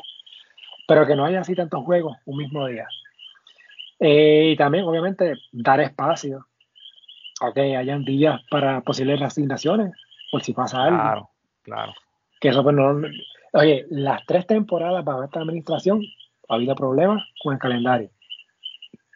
Pasó en la burbuja, con el revolú este de la ventana, que no muchos recuerdan, la semifinal de la burbuja se supone que hubiese sido al mejor de cinco. Se cambió al mejor de tres porque el calendario estaba apretado. No sé si te acuerdas de eso. Que pasó en la burbuja con, el calendario. O sea, se tuvo que hacer ajustes con el calendario al final. Y suerte que Quebradilla, barrio, eh, Bayamón barrió Quebradilla en la final. y acabaron, ¿verdad? Porque si no iban a acabar, como pasa ahora, iban a acabar no por el número del día, pero era como que acababan, no, no más tarde X días, ya los otros se tenían que ir. tenían que hacer check-out para las millas. ¿sabes? Y eso es cuestión de la postemporada, me gustaría que hubiesen más días libres en la serie. No jugar así, un día sí, un día no. Claro, este año pues hubo en la final una semana, pero ya eso lo, hablamos. Pero que digo yo, no sé, quizá entre el tercer y cuarto juego que hubiesen dos días libres, entre un sexto y un séptimo juego que hubiesen dos días libres. Eh, creo que se puede planificar una buena postemporada y, unos días libres este, para que no sea tan atropellado, porque no entiendo jugar 32 juegos en 89 días o 90 días para entonces jugar 20 en 45. O sea, no, eso no me guarda relación, no tiene sentido. No. Aunque, ojo, los back-to-back bajaron bastante. Sí. ¿Te acuerdas antes este, eso era como que la, la regla del, del, torneo, como los back-to-back. Y en postemporada, peor todavía. Habían series que se jugaban 7 juegos en 10 días, una cosa así. Eso era horrible. Aquí por lo menos este, están, ¿verdad? Hay un, día sí, un día no. Se salvaron que al final vayamos, pues ganó la serie en seis juegos antes de y no hubo back to back para los juegos 6 y 7. Así que no sé si quieras agregar algo más, güerita. No, en cuanto a eso, no. Ahí estamos, estamos bien. Así que pues, básicamente este resumen de nosotros de lo que fue la, esta temporada del 2022 del BCN. Eh, si no hay más nada que agregar, pues hablamos rapidito de, la ventana. Vamos a darle un poquito de lo que la gente está gozando todavía. Sí, bueno, al momento que estamos grabando, pues Puerto Rico le ganó a Brasil 75 a 72, y el juego que fue el colegio Roberto eh, Clemente Puerto Rico ahí con la victoria pues se puso con 4 y 3 y se dio la sorpresa de Colombia ganándole a México. Ese fue el palo. Sí, ese fue el palo. Fue, mucho mayor que el palo de Puerto Rico ante Brasil. Y el juego que se esperaba que Estados Unidos le ganara a Uruguay. Así que Puerto Rico está en un triple empate con México y con Uruguay. Los tres con 4 y 3 empatados en el tercer lugar, ¿verdad? Que es el puesto último de ese grupo F que da boleto directo al Mundial. Eh, Puerto Rico ahora mismo está tercero por el diferencial de puntos, pero obviamente va, le quedan dos juegos con Uruguay, eh, México tiene que jugar con Uruguay, así que pues plata ya queda, queda tiempo, pero al momento, al momento que estamos hablando, Puerto Rico está en plaza de, de Mundial, juega el lunes, este episodio se supone que saca domingo, así que juega mañana lunes en Uruguay, en Montevideo, la última vez que Puerto Rico jugó allá fue en el 2018 y Uruguay que ganó a Puerto Rico en ese, en ese encuentro. Así que el juego con Brasil, eh, Puerto Rico contra todo pronóstico, porque todo apuntaba que Brasil era el favorito para ese juego, ahorita. No, y, y, ciertamente era el favorito. Lo que pasa es que sí. pues la figura de, de Tremont Waters eh, ciertamente pues fue la que la que hizo que, que, el juego ¿verdad? lo sacara porque eh, Puerto Rico estuvo perdiendo yo te diría ¿cuánto? ¿35 de los 40 minutos? Sí, más o menos. Deja buscar si tengo por aquí cuál aparece. Más o menos. Eh, mira, ya lo menciona. Brasil dominó 35 minutos con 40 segundos. Bueno, yo estaba por ahí, más o menos. Por, Puerto Rico estuvo ventaja por espacio de 2 minutos y 41 segundos. Sí, sí, sí. O sea que eh, fue, eh, fue, fue un, juego eh, que, todo parecía, ¿verdad? Como que se iba a cumplir lo, que se pronosticaba. pero ciertamente, pues, pues pudieron sacarlo y y, Waters pues demostró por qué es que debería haber estado eh, en, esa, en esa convocatoria eh, y, yo en verdad insisto, debió haber estado en, la anterior. Eh, pero pues me preocupa algo, Marco, te lo comenté ahorita. Me preocupa el haber debutado con esa actuación, que fueron 29 puntos. Pues si en el juego con Uruguay mete 20, eh, hace 10 asistencias, pero Puerto Rico pierde, pues tú sabes cuál, cuál va a ser la reacción de la gente, ¿verdad? Porque pues 20, hacer 20 puntos a nivel internacional no es poca cosa.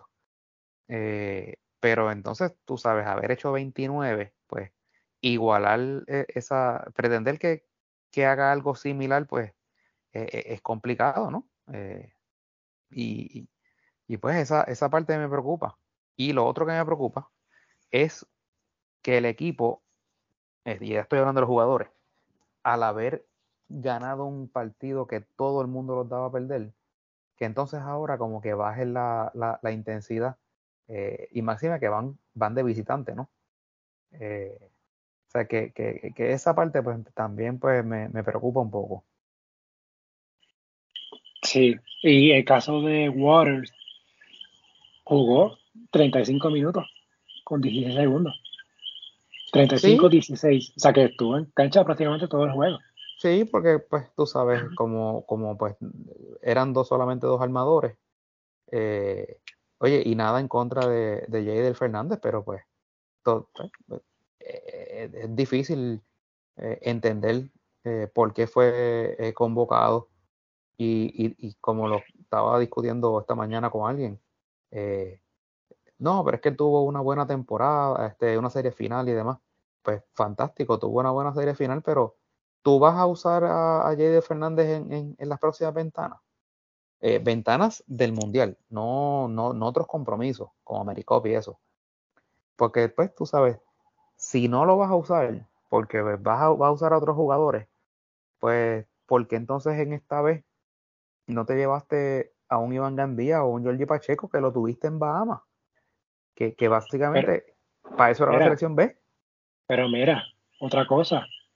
Jaden no estaba en la lista de 24 original. Ah, pues mira para allá. Digo, tampoco, yo creo que Gandía tampoco estaba ni, ni Georgie. ¿Sabes? Pero, mm. pero por lo menos en el caso de Gandía y Georgie, los llevaste como parte de la selección B. Pues entonces, si tú tienes una selección B, es para cuando no están los de la A, pues tú subes a los de la B.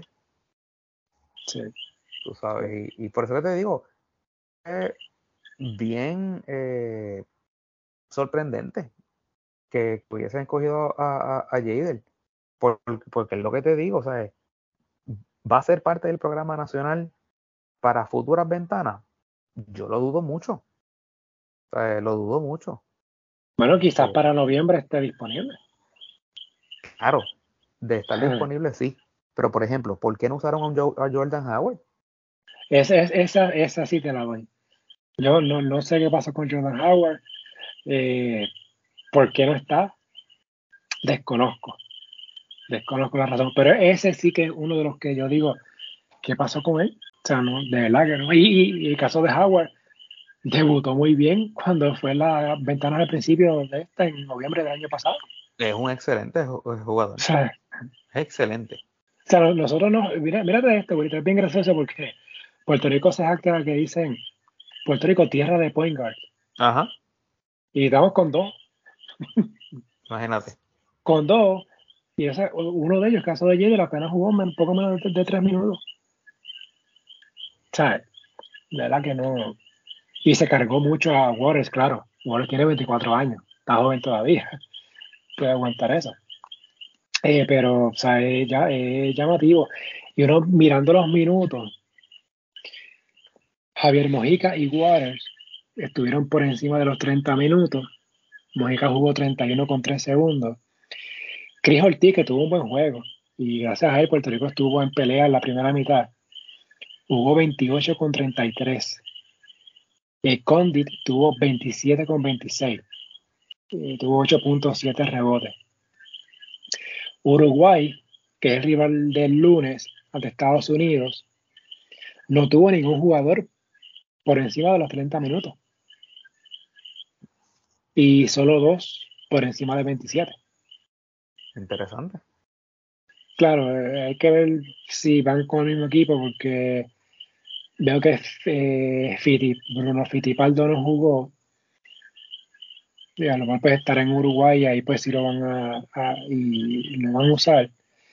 Eh, no veo tampoco Simani. Matías Calfani no va a jugar, está lesionado. Eh, Batista, Batista lleva como, como 50 años esa selección. Sí, sí. Tuvo 14 puntos. Y ese sí que le gusta el juego físico. Ese, ese, ese choque con, con, Romero va a ser bien, bien interesante. Sí, sí, sí. Y hay que ver cómo va a estar el pito.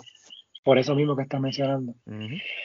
Eh, este equipo de Uruguay, yo al momento ¿verdad? que estamos grabando no he visto el juego con Estados Unidos porque estaba en la cancha el juego de Puerto Rico y, Brasil. No sé si Uruguay usó este juego como fogueo. porque ganarle a Estados Unidos, ¿verdad? Siempre es bien difícil, aunque Estados Unidos vaya con un equipo de G-League. Pero de hecho, el equipo de Estados Unidos no, no, no era manco lo que estaban allí. Ahí estaba de Juan Hernández, ahí estaba este Stockton, conocidos aquí en Puerto Rico, Laston Galloway, con experiencia también en NBA, así que este equipo de Estados Unidos tiene las piezas para jugar en este tipo de nivel de, ventana en América. Y siempre fue difícil ganarle a este equipo de Estados Unidos, pues, por los atléticos que son, los rápidos que juegan. Pues. O sea, que no sé si Magnano decía, ok, me voy a huesito aquí, lo uso más como un fogueo, pero entonces es un juego grande que es el juego del lunes ante Puerto Rico. Porque eh, eh, eh, ellos, ellos, lo saben, y Puerto Rico lo sabe. O sea, los juegos entre sí, Uruguay, México, Puerto Rico, Uruguay, esos, son los juegos que van a decidir esa tercera casilla, a menos que Brasil se caiga. Que Brasil ha perdido dos juegos corridos cerrados que debieron haber ganado en Colombia y el de anoche en Puerto Rico. El de jueves acá, en Puerto Rico. Y Brasil de un 7 y 0 que puede, pudo haber tenido ahora mismo, ahora tiene un 5 y 2. Con tres equipos detrás de ellos a un juego. Y a Brasil le quedan dos juegos con Estados Unidos. Que si se descuida, que si no lo gana, ya ahí tendría un 5 y 4. Hmm. Y juegan el lunes ante México, reciben a México. Y hay que ver cómo México llega luego de esta derrota ante, ante Colombia, que fue sorpresiva por demás.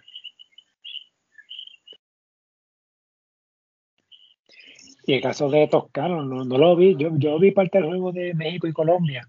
Ajá. Y la parte final no vi a Toscano en cancha. No sé si es que tiene límites de minutos o es que pasó algo con él. No, sé, desconozco. Pero jugó, no jugó tanto, jugó veintipico de minutos. Yo tengo que buscar por aquí el, el boss score de ese juego de México y Colombia para ver cuánto jugó Toscano. 26-16. No, jugó bastante. En cuestión de tiempo. Pero hubo jugadores este, que estuvieron por encima de los 30. Caso Paco Cruz, Gabriel Girón, que es un veterano de la selección de muchos años, y Israel Gutiérrez también. Y ese equipo de Colombia hay que, echarle un ojo. Bueno, eh, ya ha dado dos o tres cantazos.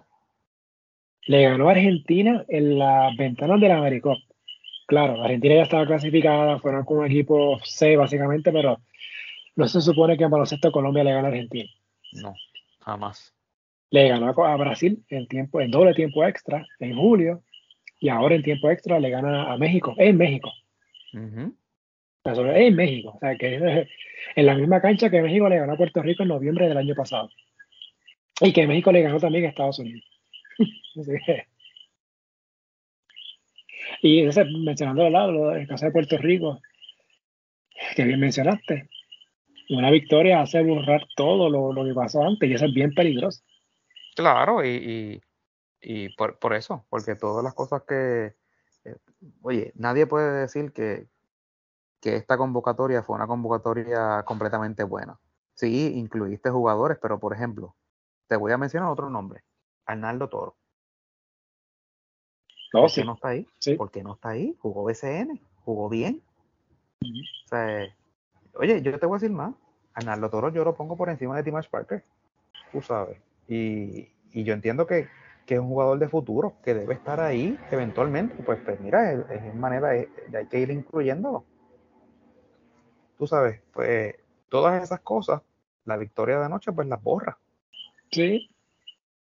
Y que, no sé, o sea, bueno, obviamente tuvo un juego increíble, inexplicable como Brasil no tuvo respuesta eh, para él. Eh, pero fue un juego cerrado también. Y hubo mucho uno contra uno.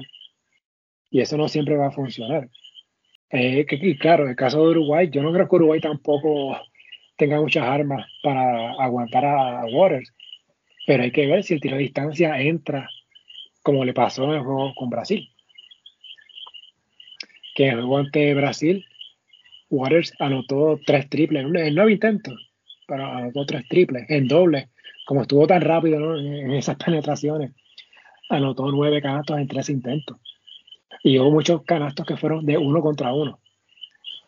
Y cuando se mete, perfecto, pero hay que ver, ¿verdad?, cómo, como Uruguay se va a preparar y ese ya Uruguay vio, tuvo que haber visto ya este juego de Puerto Rico y de Waters. Lo más seguro ese debe ser en la lista de, de, las observaciones de Uruguay, Waters debe ser la primera. Pues, pero ahí es que entonces eh, tiene que venir el, el, contraataque. Tiene que surgir entonces la otra estrategia. Entonces, ¿quién es el que va a tomar la batuta? Y ¿verdad? el caso de Uruguay, dirigido por Rubén Magnano, campeón olímpico, subcampeón mundial, un señor con mucha experiencia. Que conoce a Puerto Rico. Y que tú, oye, y Uruguay eh, fue al repechaje del año pasado por invitación a través del ranking y se tiró dos juegazos ante Turquía y República Checa. Y República Checa se metió en cuartos de final de las Olimpiadas Uruguay perdió por solo un punto ante República Checa el año pasado. Y hacía años que Uruguay no jugaba frente a selecciones europeas. Y lució bien. Aunque perdió, lució bien. Y tienen ahora también de vuelta a Jason Granger, que no estuvo en el 2018 ni 2019 cuando se enfrentaron Puerto Rico y, y Uruguay. Eh, creo que Granger estaba en Vascones, si no me equivoco, que por ser equipo de Euroliga pues no estaba disponible para jugar en ventanas en noviembre y febrero. Ahora sí está. Aún no tuvo un gran juego ante Estados Unidos, pero cogieron una paliza ya. Pero es un jugador que te puede meter 20, 25 puntos si, si está caliente.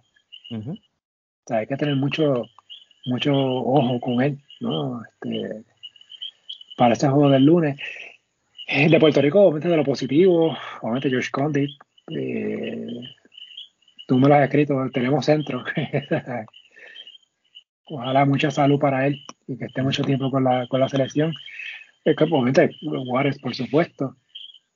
Eh, me gustó mucho lo que vi de Chris Ortiz. Chris Ortiz, sí. Que hay mucho, que hay mucho se faja. Sí, y se faja en ambos lados. Eh, es que los hermanos Thompson no tuvieron ¿verdad? su mejor actuación eh, combinada, pero el hecho de que estén es buenísimo para, la selección, sobre todo Ethan, que verdad estamos esperando cuándo se iba a dar ¿verdad? ese debut de él en la selección adulta, que estuvo con las juveniles hace unos años y que ha, practicado NBA con Chicago. Y estuvo con el equipo G-League de Chicago el año pasado, la temporada pasada. Y estuvo en la Summer League, ¿verdad? Dos años corridos. Así que ese tipo de jugador no, es bueno que esté. Eh, y esa es pues, la parte no positiva, obviamente también Alfonso Plomer, que también por fin debutó. le dieron sus, minutos en cancha. Hay que tener paciencia. O sea, viene de colegial. y no ha jugado profesional eh, como tal. Tuvo su tiempo en NBA, en entrenamiento, pero no ha jugado oficialmente partidos profesionales a esta fecha. Y no es lo mismo jugar colegial o jugar cualquier liga profesional a jugar FIBA de, selección. Es bien, es bien distinto. ¿Tú te, ¿Cuántas repeticiones hubo anoche, güerita, en ese juego de Puerto Rico y Brasil? ¿Cómo repeticiones? De televisión, yo creo que ninguna, ¿verdad? Pero revisiones. Ah, revisiones, no, no, revisiones no. El BCN nada más. BCN nada más, ¿sabes? Sí. Oye, que ese es otro, no lo mencionábamos en cuestión de muchos juegos de revisiones, esa es otra cosa que nadie debería explicar, pero ya hablamos de eso ya. Este, así que pues vamos a ver cómo le va a Puerto Rico. Aprovecho la oportunidad, este, esta semana tiré un podcast de la previa de esta ventana. Muy bueno, ¿sabes? Muy bueno la edición.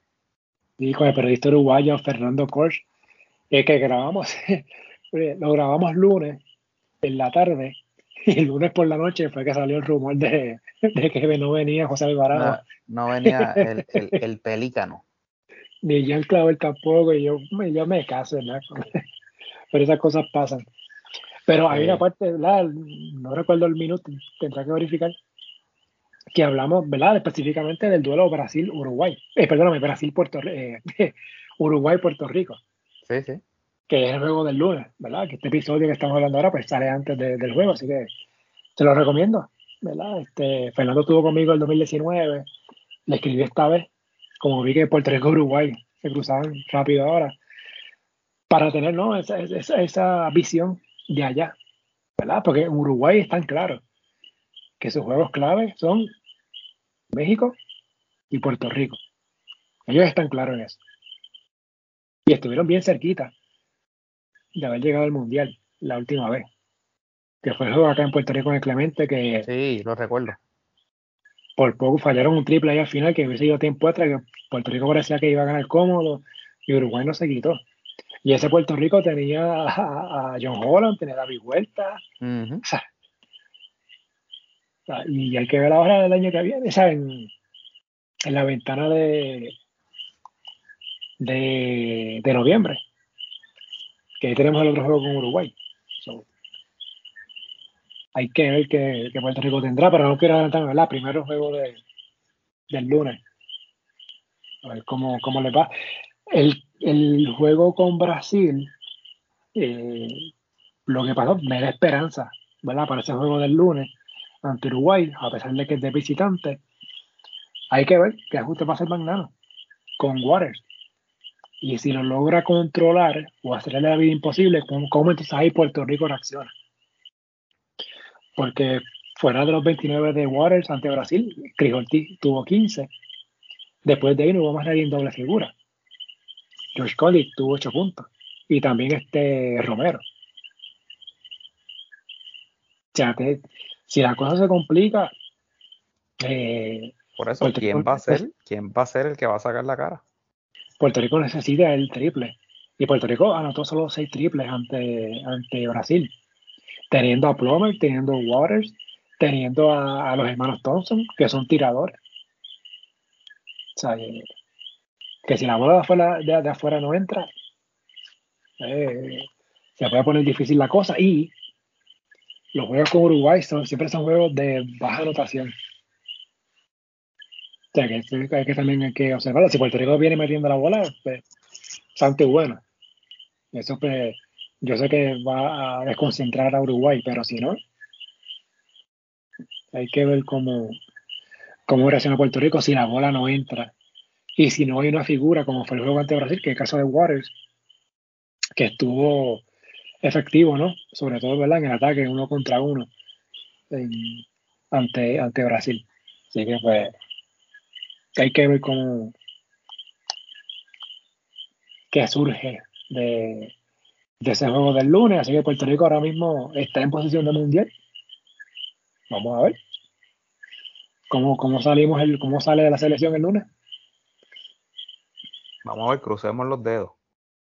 Que podamos sacar ese jueguito. Sí.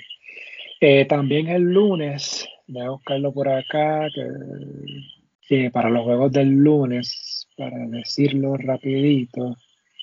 Ay, caramba, no lo tengo por acá, pero es, es, México en Brasil y Estados Unidos visita a Colombia. Obviamente, no creo que Colombia le gane a Estados Unidos, este, así que pues interesante el juego de México y Brasil también, porque si México le gana a Brasil, el que gane entre Puerto Rico y Uruguay provocaría un triple empate por el segundo lugar en ese grupo. Sí, que lo, hace más interesante entonces el resto de la ventana. Lo hace mucho más interesante. O si Brasil gana, se trepa 6 y 2, México cae a 4 y 4 y el que gane entre, entre Puerto Rico y Uruguay se queda solo con 5 y 3 en el tercer lugar. Wow. O sea, esa es la importancia del juego del, lunes entre Puerto Rico y Uruguay. Mira, este, un dato de la asistencia que vi por ahí que supuestamente hubo 13.000 personas en el Coliseo Clemente. Bueno, tú estuviste ahí. ¿Habían 13.000 personas o no? No, es que en el Clemente no caben 13.000 personas. En el Clemente no caben 10.000 personas. Oh, ok. La asistencia, 8.571. Esa es la oficial. Esa es la oficial, que según FIBA. En México fueron 10.200. ¿Sabes cuántos fueron al juego de Estados Unidos allá en Las Vegas? 38 personas. Un poquito más de eso. 732. ¡Wow! Qué cosas, ¿verdad? Es que Estados Unidos no importa, honestamente. no les importa. Qué cosa. Sí, no, no, no, es su cultura. Acuérdate que para ellos es la NBA eh, para, para, para, esa afición eh, no, no, no entienden el concepto del baloncesto mundial. Sí, sí. Así es, pero nuevamente Puerto Rico tuvo una muy buena asistencia. En el Clemente, yo creo que básicamente todos los juegos han sido soldados, estado cerca de eso. Sobre ocho mil y pico de personas en todos los juegos, de la ventana, o sea, de la eliminatoria del último mundial los juegos con México, Cuba, Panamá, Argentina, el mismo Uruguay. Y ahora los juegos con, con México y Estados Unidos en julio, el, el, jueves con Brasil. Así que ha sido muy... Yo sé que a veces hay mucha queja con cuestión de las ventanas, eh, por su formato y eso, pero no se puede negar que eh, a nivel de asistencia ha sido muy buena para Puerto Rico. O sea, los juegos que, ha habido hasta, hasta la fecha. Así que pues vamos a ver cómo, cómo nos va el, el lunes en Uruguay. Entonces, después viene el AmeriCup la semana que viene. El sábado que viene Puerto Rico juega ante Dominicana temprano. Creo que es a las 11 de la mañana, 11 o 10 de la mañana, algo así. que es el torneo continental, que aquí mucha gente no le presta atención y me sorprende. ¿sabes? Este, en nuestro torneo. yo creo que no se debe tratar la AmeriCup como si fuera un torneo como no clasifica nada, no es importante. Digo, de espacio para los Juegos Panamericanos, eh, pero ya no clasifican en el Mundial de Olimpiada, ¿verdad? Como era antes. Eh, pero en, nuestro torneo, o sea, mira mismo Europa cómo está. Luka Doncic está con Eslovenia, Janis Antetokounmpo está con Grecia, eh, Jokic está con Serbia, Kristaps Porzingis está con Letonia. O sea, fueron muchos jugadores de NBA, europeos establecidos en la NBA, están en las ventanas y van a jugar en el Eurobasket. Y ese Eurobasket es calidad pura. Hay una lista como de 20 jugadores de mucho nivel entre NBA y Europa que van a estar en el negro básquet. Así que, pues, a los que les gusta el básquet como a mí, pues, y Ugurita también, obviamente, pues ya saben lo que hay la próxima semana en la ventana. Termina el lunes para América, bueno, y para todo el mundo. Y entonces el sábado, eh, perdón, el América comienza el viernes, Puerto Rico juega el sábado con Dominicana. Entonces el día primero de septiembre comienza el Eurobasket, se van a correr los dos torneos a la vez. América termina el 11 de septiembre, Eurobasket sigue hasta el 18 de septiembre y después, unos 4 o 5 días después, empieza el Mundial Femenino, que va a estar Puerto Rico jugando también.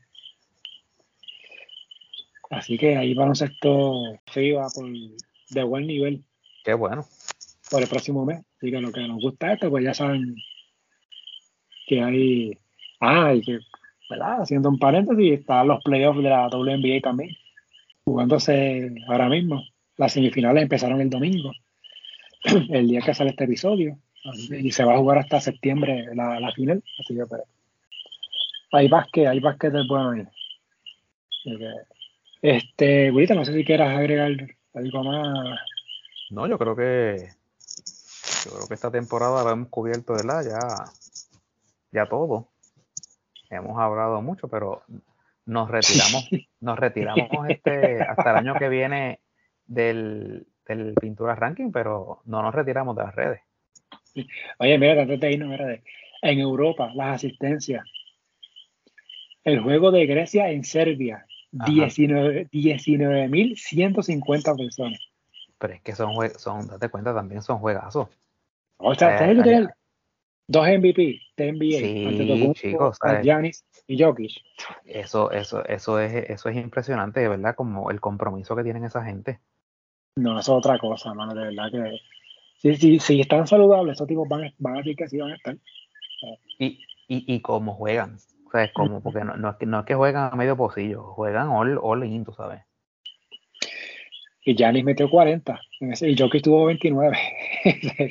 Mira, vaya. Entonces, en el juego de. Eh, ay, no me acuerdo cuál es el.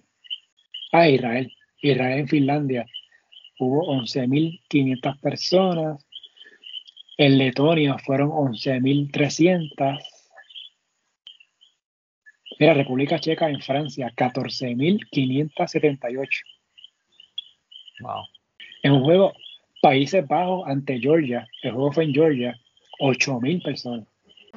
Pero nosotros metimos 13.000 aquí. Islandia en España, que fue en Navarra, 7.500. Interesante esa asistencia en Europa. En estos juegos de ahora, de estos, de estos días, vamos a ver cómo se mueve durante el fin de semana. Y vamos a ver. Bueno, Ahora sí, ¿verdad, Gurita? Estamos, más nada de BCN, más nada de selección. A menos que surja algún revolú en, la temporada muerta, pues nos estaríamos escuchando, por lo menos en el formato de podcast, en la temporada 2023. Sí, exacto, ¿verdad? El pintura ranking, ¿verdad? La idea es que corra, que corra durante la temporada del PCN hasta que haya un campeón, ¿verdad? Y hacer un episodio final como este de resumen nos tomamos un break eh, durante la off-season del BCN. Eh, no descartamos que haya algún episodio si pasa algo durante los próximos meses. No lo descartamos, pero tampoco lo prometemos. Ah. por, si, acaso. Eh, la idea es volver la próxima temporada, pero como mencionó ahorita, si pasa algo interesante en los próximos meses, pues buscamos el espacio y grabamos algo para por lo menos comentarlo. Este, porque yo anticipo que este oficio va a ser como de seis meses, distinto al último, que fueron como tres o cuatro. Eh, yo creo que estamos en agosto. debe estar empezando en marzo del año que viene. Y estamos hablando de son casi seis meses, así que pues. Pero como dijo Wilita, siempre pendiente a las redes. Sí, vamos a estar siempre pendientes. Porque hay muchas cosas de BCN que, se tienen que discutir ahora. Aparte, ¿verdad? De, fecha del torneo, lo de los jugadores. Lo la asociación. Sí, lo, exacto. Lo de la reglamento. Lo que pasa con los apoderados en el Molina, si hay mudanza de equipo, que se rumora que parece que hay.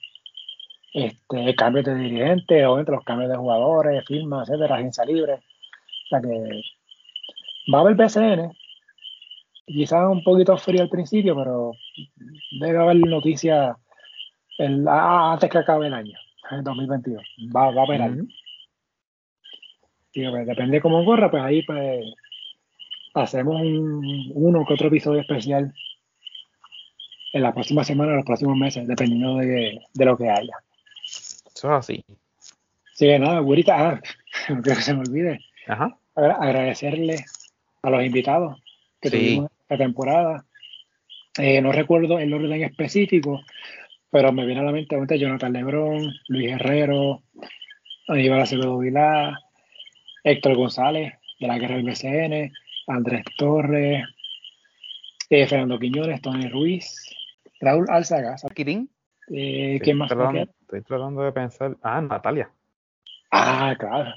Natalia Meléndez. No me puedo haber olvidado. Eh, se me queda alguien. Ah, Jordi Pacheco. Ah, Jordi. Sí, que estuvo con nosotros también esta temporada. Eh, ¿Se nos queda alguien? No, creo que, creo que esos fueron. Este, pero sí, ¿verdad? Igualmente, ¿verdad? Agradecer que con las veces que le, le, escribo y, y, rápido responden eh, y, que hayan querido, ¿verdad? Formar parte de, este proyecto. Si se, nos quedó alguien, pues, mala mía. sí. Debía haber buscado los nombres antes de grabar, pero fue, fue error mío. Se me pasó esa, pero yo creo que tocamos todos, ¿verdad? Los, los nombres que, que estuvieron de invitados este año, o sea, esta temporada, agradecido con ellos de que estuvieran con nosotros. Y contigo, Gurita, pues nuevamente sí. sido parte del, proyecto. No, y agradecerte a ti también, ¿verdad? La oportunidad de, de, seguir aquí, ¿verdad? Porque honestamente, pues, este es el desahogo semanal. Sí, sí. Y eh, distinto al año pasado, este año cumplimos con un episodio toda la semana. 21 en total. El, año, el año pasado hicimos 20. Se supone que hubiesen sido 22, porque eso fue lo que duró 22 semanas el BCN el año pasado. Pero, gracias a un apagón de Luma y con un problema técnico que tuve acá en mi casa con el internet, que estuve sin internet como por una semana, justo en la semana de las Olimpiadas, jamás se, me, va a olvidar eso. Esas dos semanas no pudimos grabar. y este año, a pesar de todo, ¿verdad? Este, apagones, situaciones, a veces había días que no coincidíamos, a veces estábamos disponibles disponible lunes o martes o miércoles o whatever día, pero eh, pudimos hacer episodios, lo que era mi idea, uno para la semana, ¿verdad? Durante durante la temporada, así que, y Your Face Luma, Esta vez no, no, no, no, nos interrumpiste, nos fuimos perfectos. De 21 a 21 este año. Así que pues nada. No sigo porque si no, te paro, porque si no, seguimos acá, ya, ya vamos para dos horas. Vamos a ver si para el año que viene hacemos cambios. Eh, si les, ha habido gente que no le importa el tiempo de duración. Yo pensaba que dos horas eran demasiado. Mi idea originalmente es que fuera entre una hora, máximo una hora veinte, pero como han visto, como han dicho, como han escuchado, siempre nos pasamos de hora, casi siempre llegamos a las dos horas, hmm. y más cuando hay invitados. Este, pero vamos a ver, no sé, si quieren que bajemos de tiempo, nos dejan saber, o si no les importa, también. Ah, la, mayoría de la gente le gusta seguir escuchando. ahí. Bueno, no, no cualquier cosa, nos pueden escribir. Y también que nos pasó el año pasado, nunca decíamos nuestras redes. Si, quieres decir la tuya, güerita. ¿Verdad? Eh? Sí, Siempre pasa ¿Verdad? Eh? eh at la güerita BCN. At la güerita BCN. En Twitter solamente, ¿verdad? Correcto, sí. En mi caso, pues Pintura Deportes en Twitter eh, y en Facebook e Instagram, en la Pintura Deportes, eh, la página web, en la pintura deportes.blogspot.com. Ahí tengo un par de notas pendientes para sacar los próximos días de selección y obviamente de baloncesto. y la cuenta personal at eh, Marcos M. Ortiz PR en Twitter.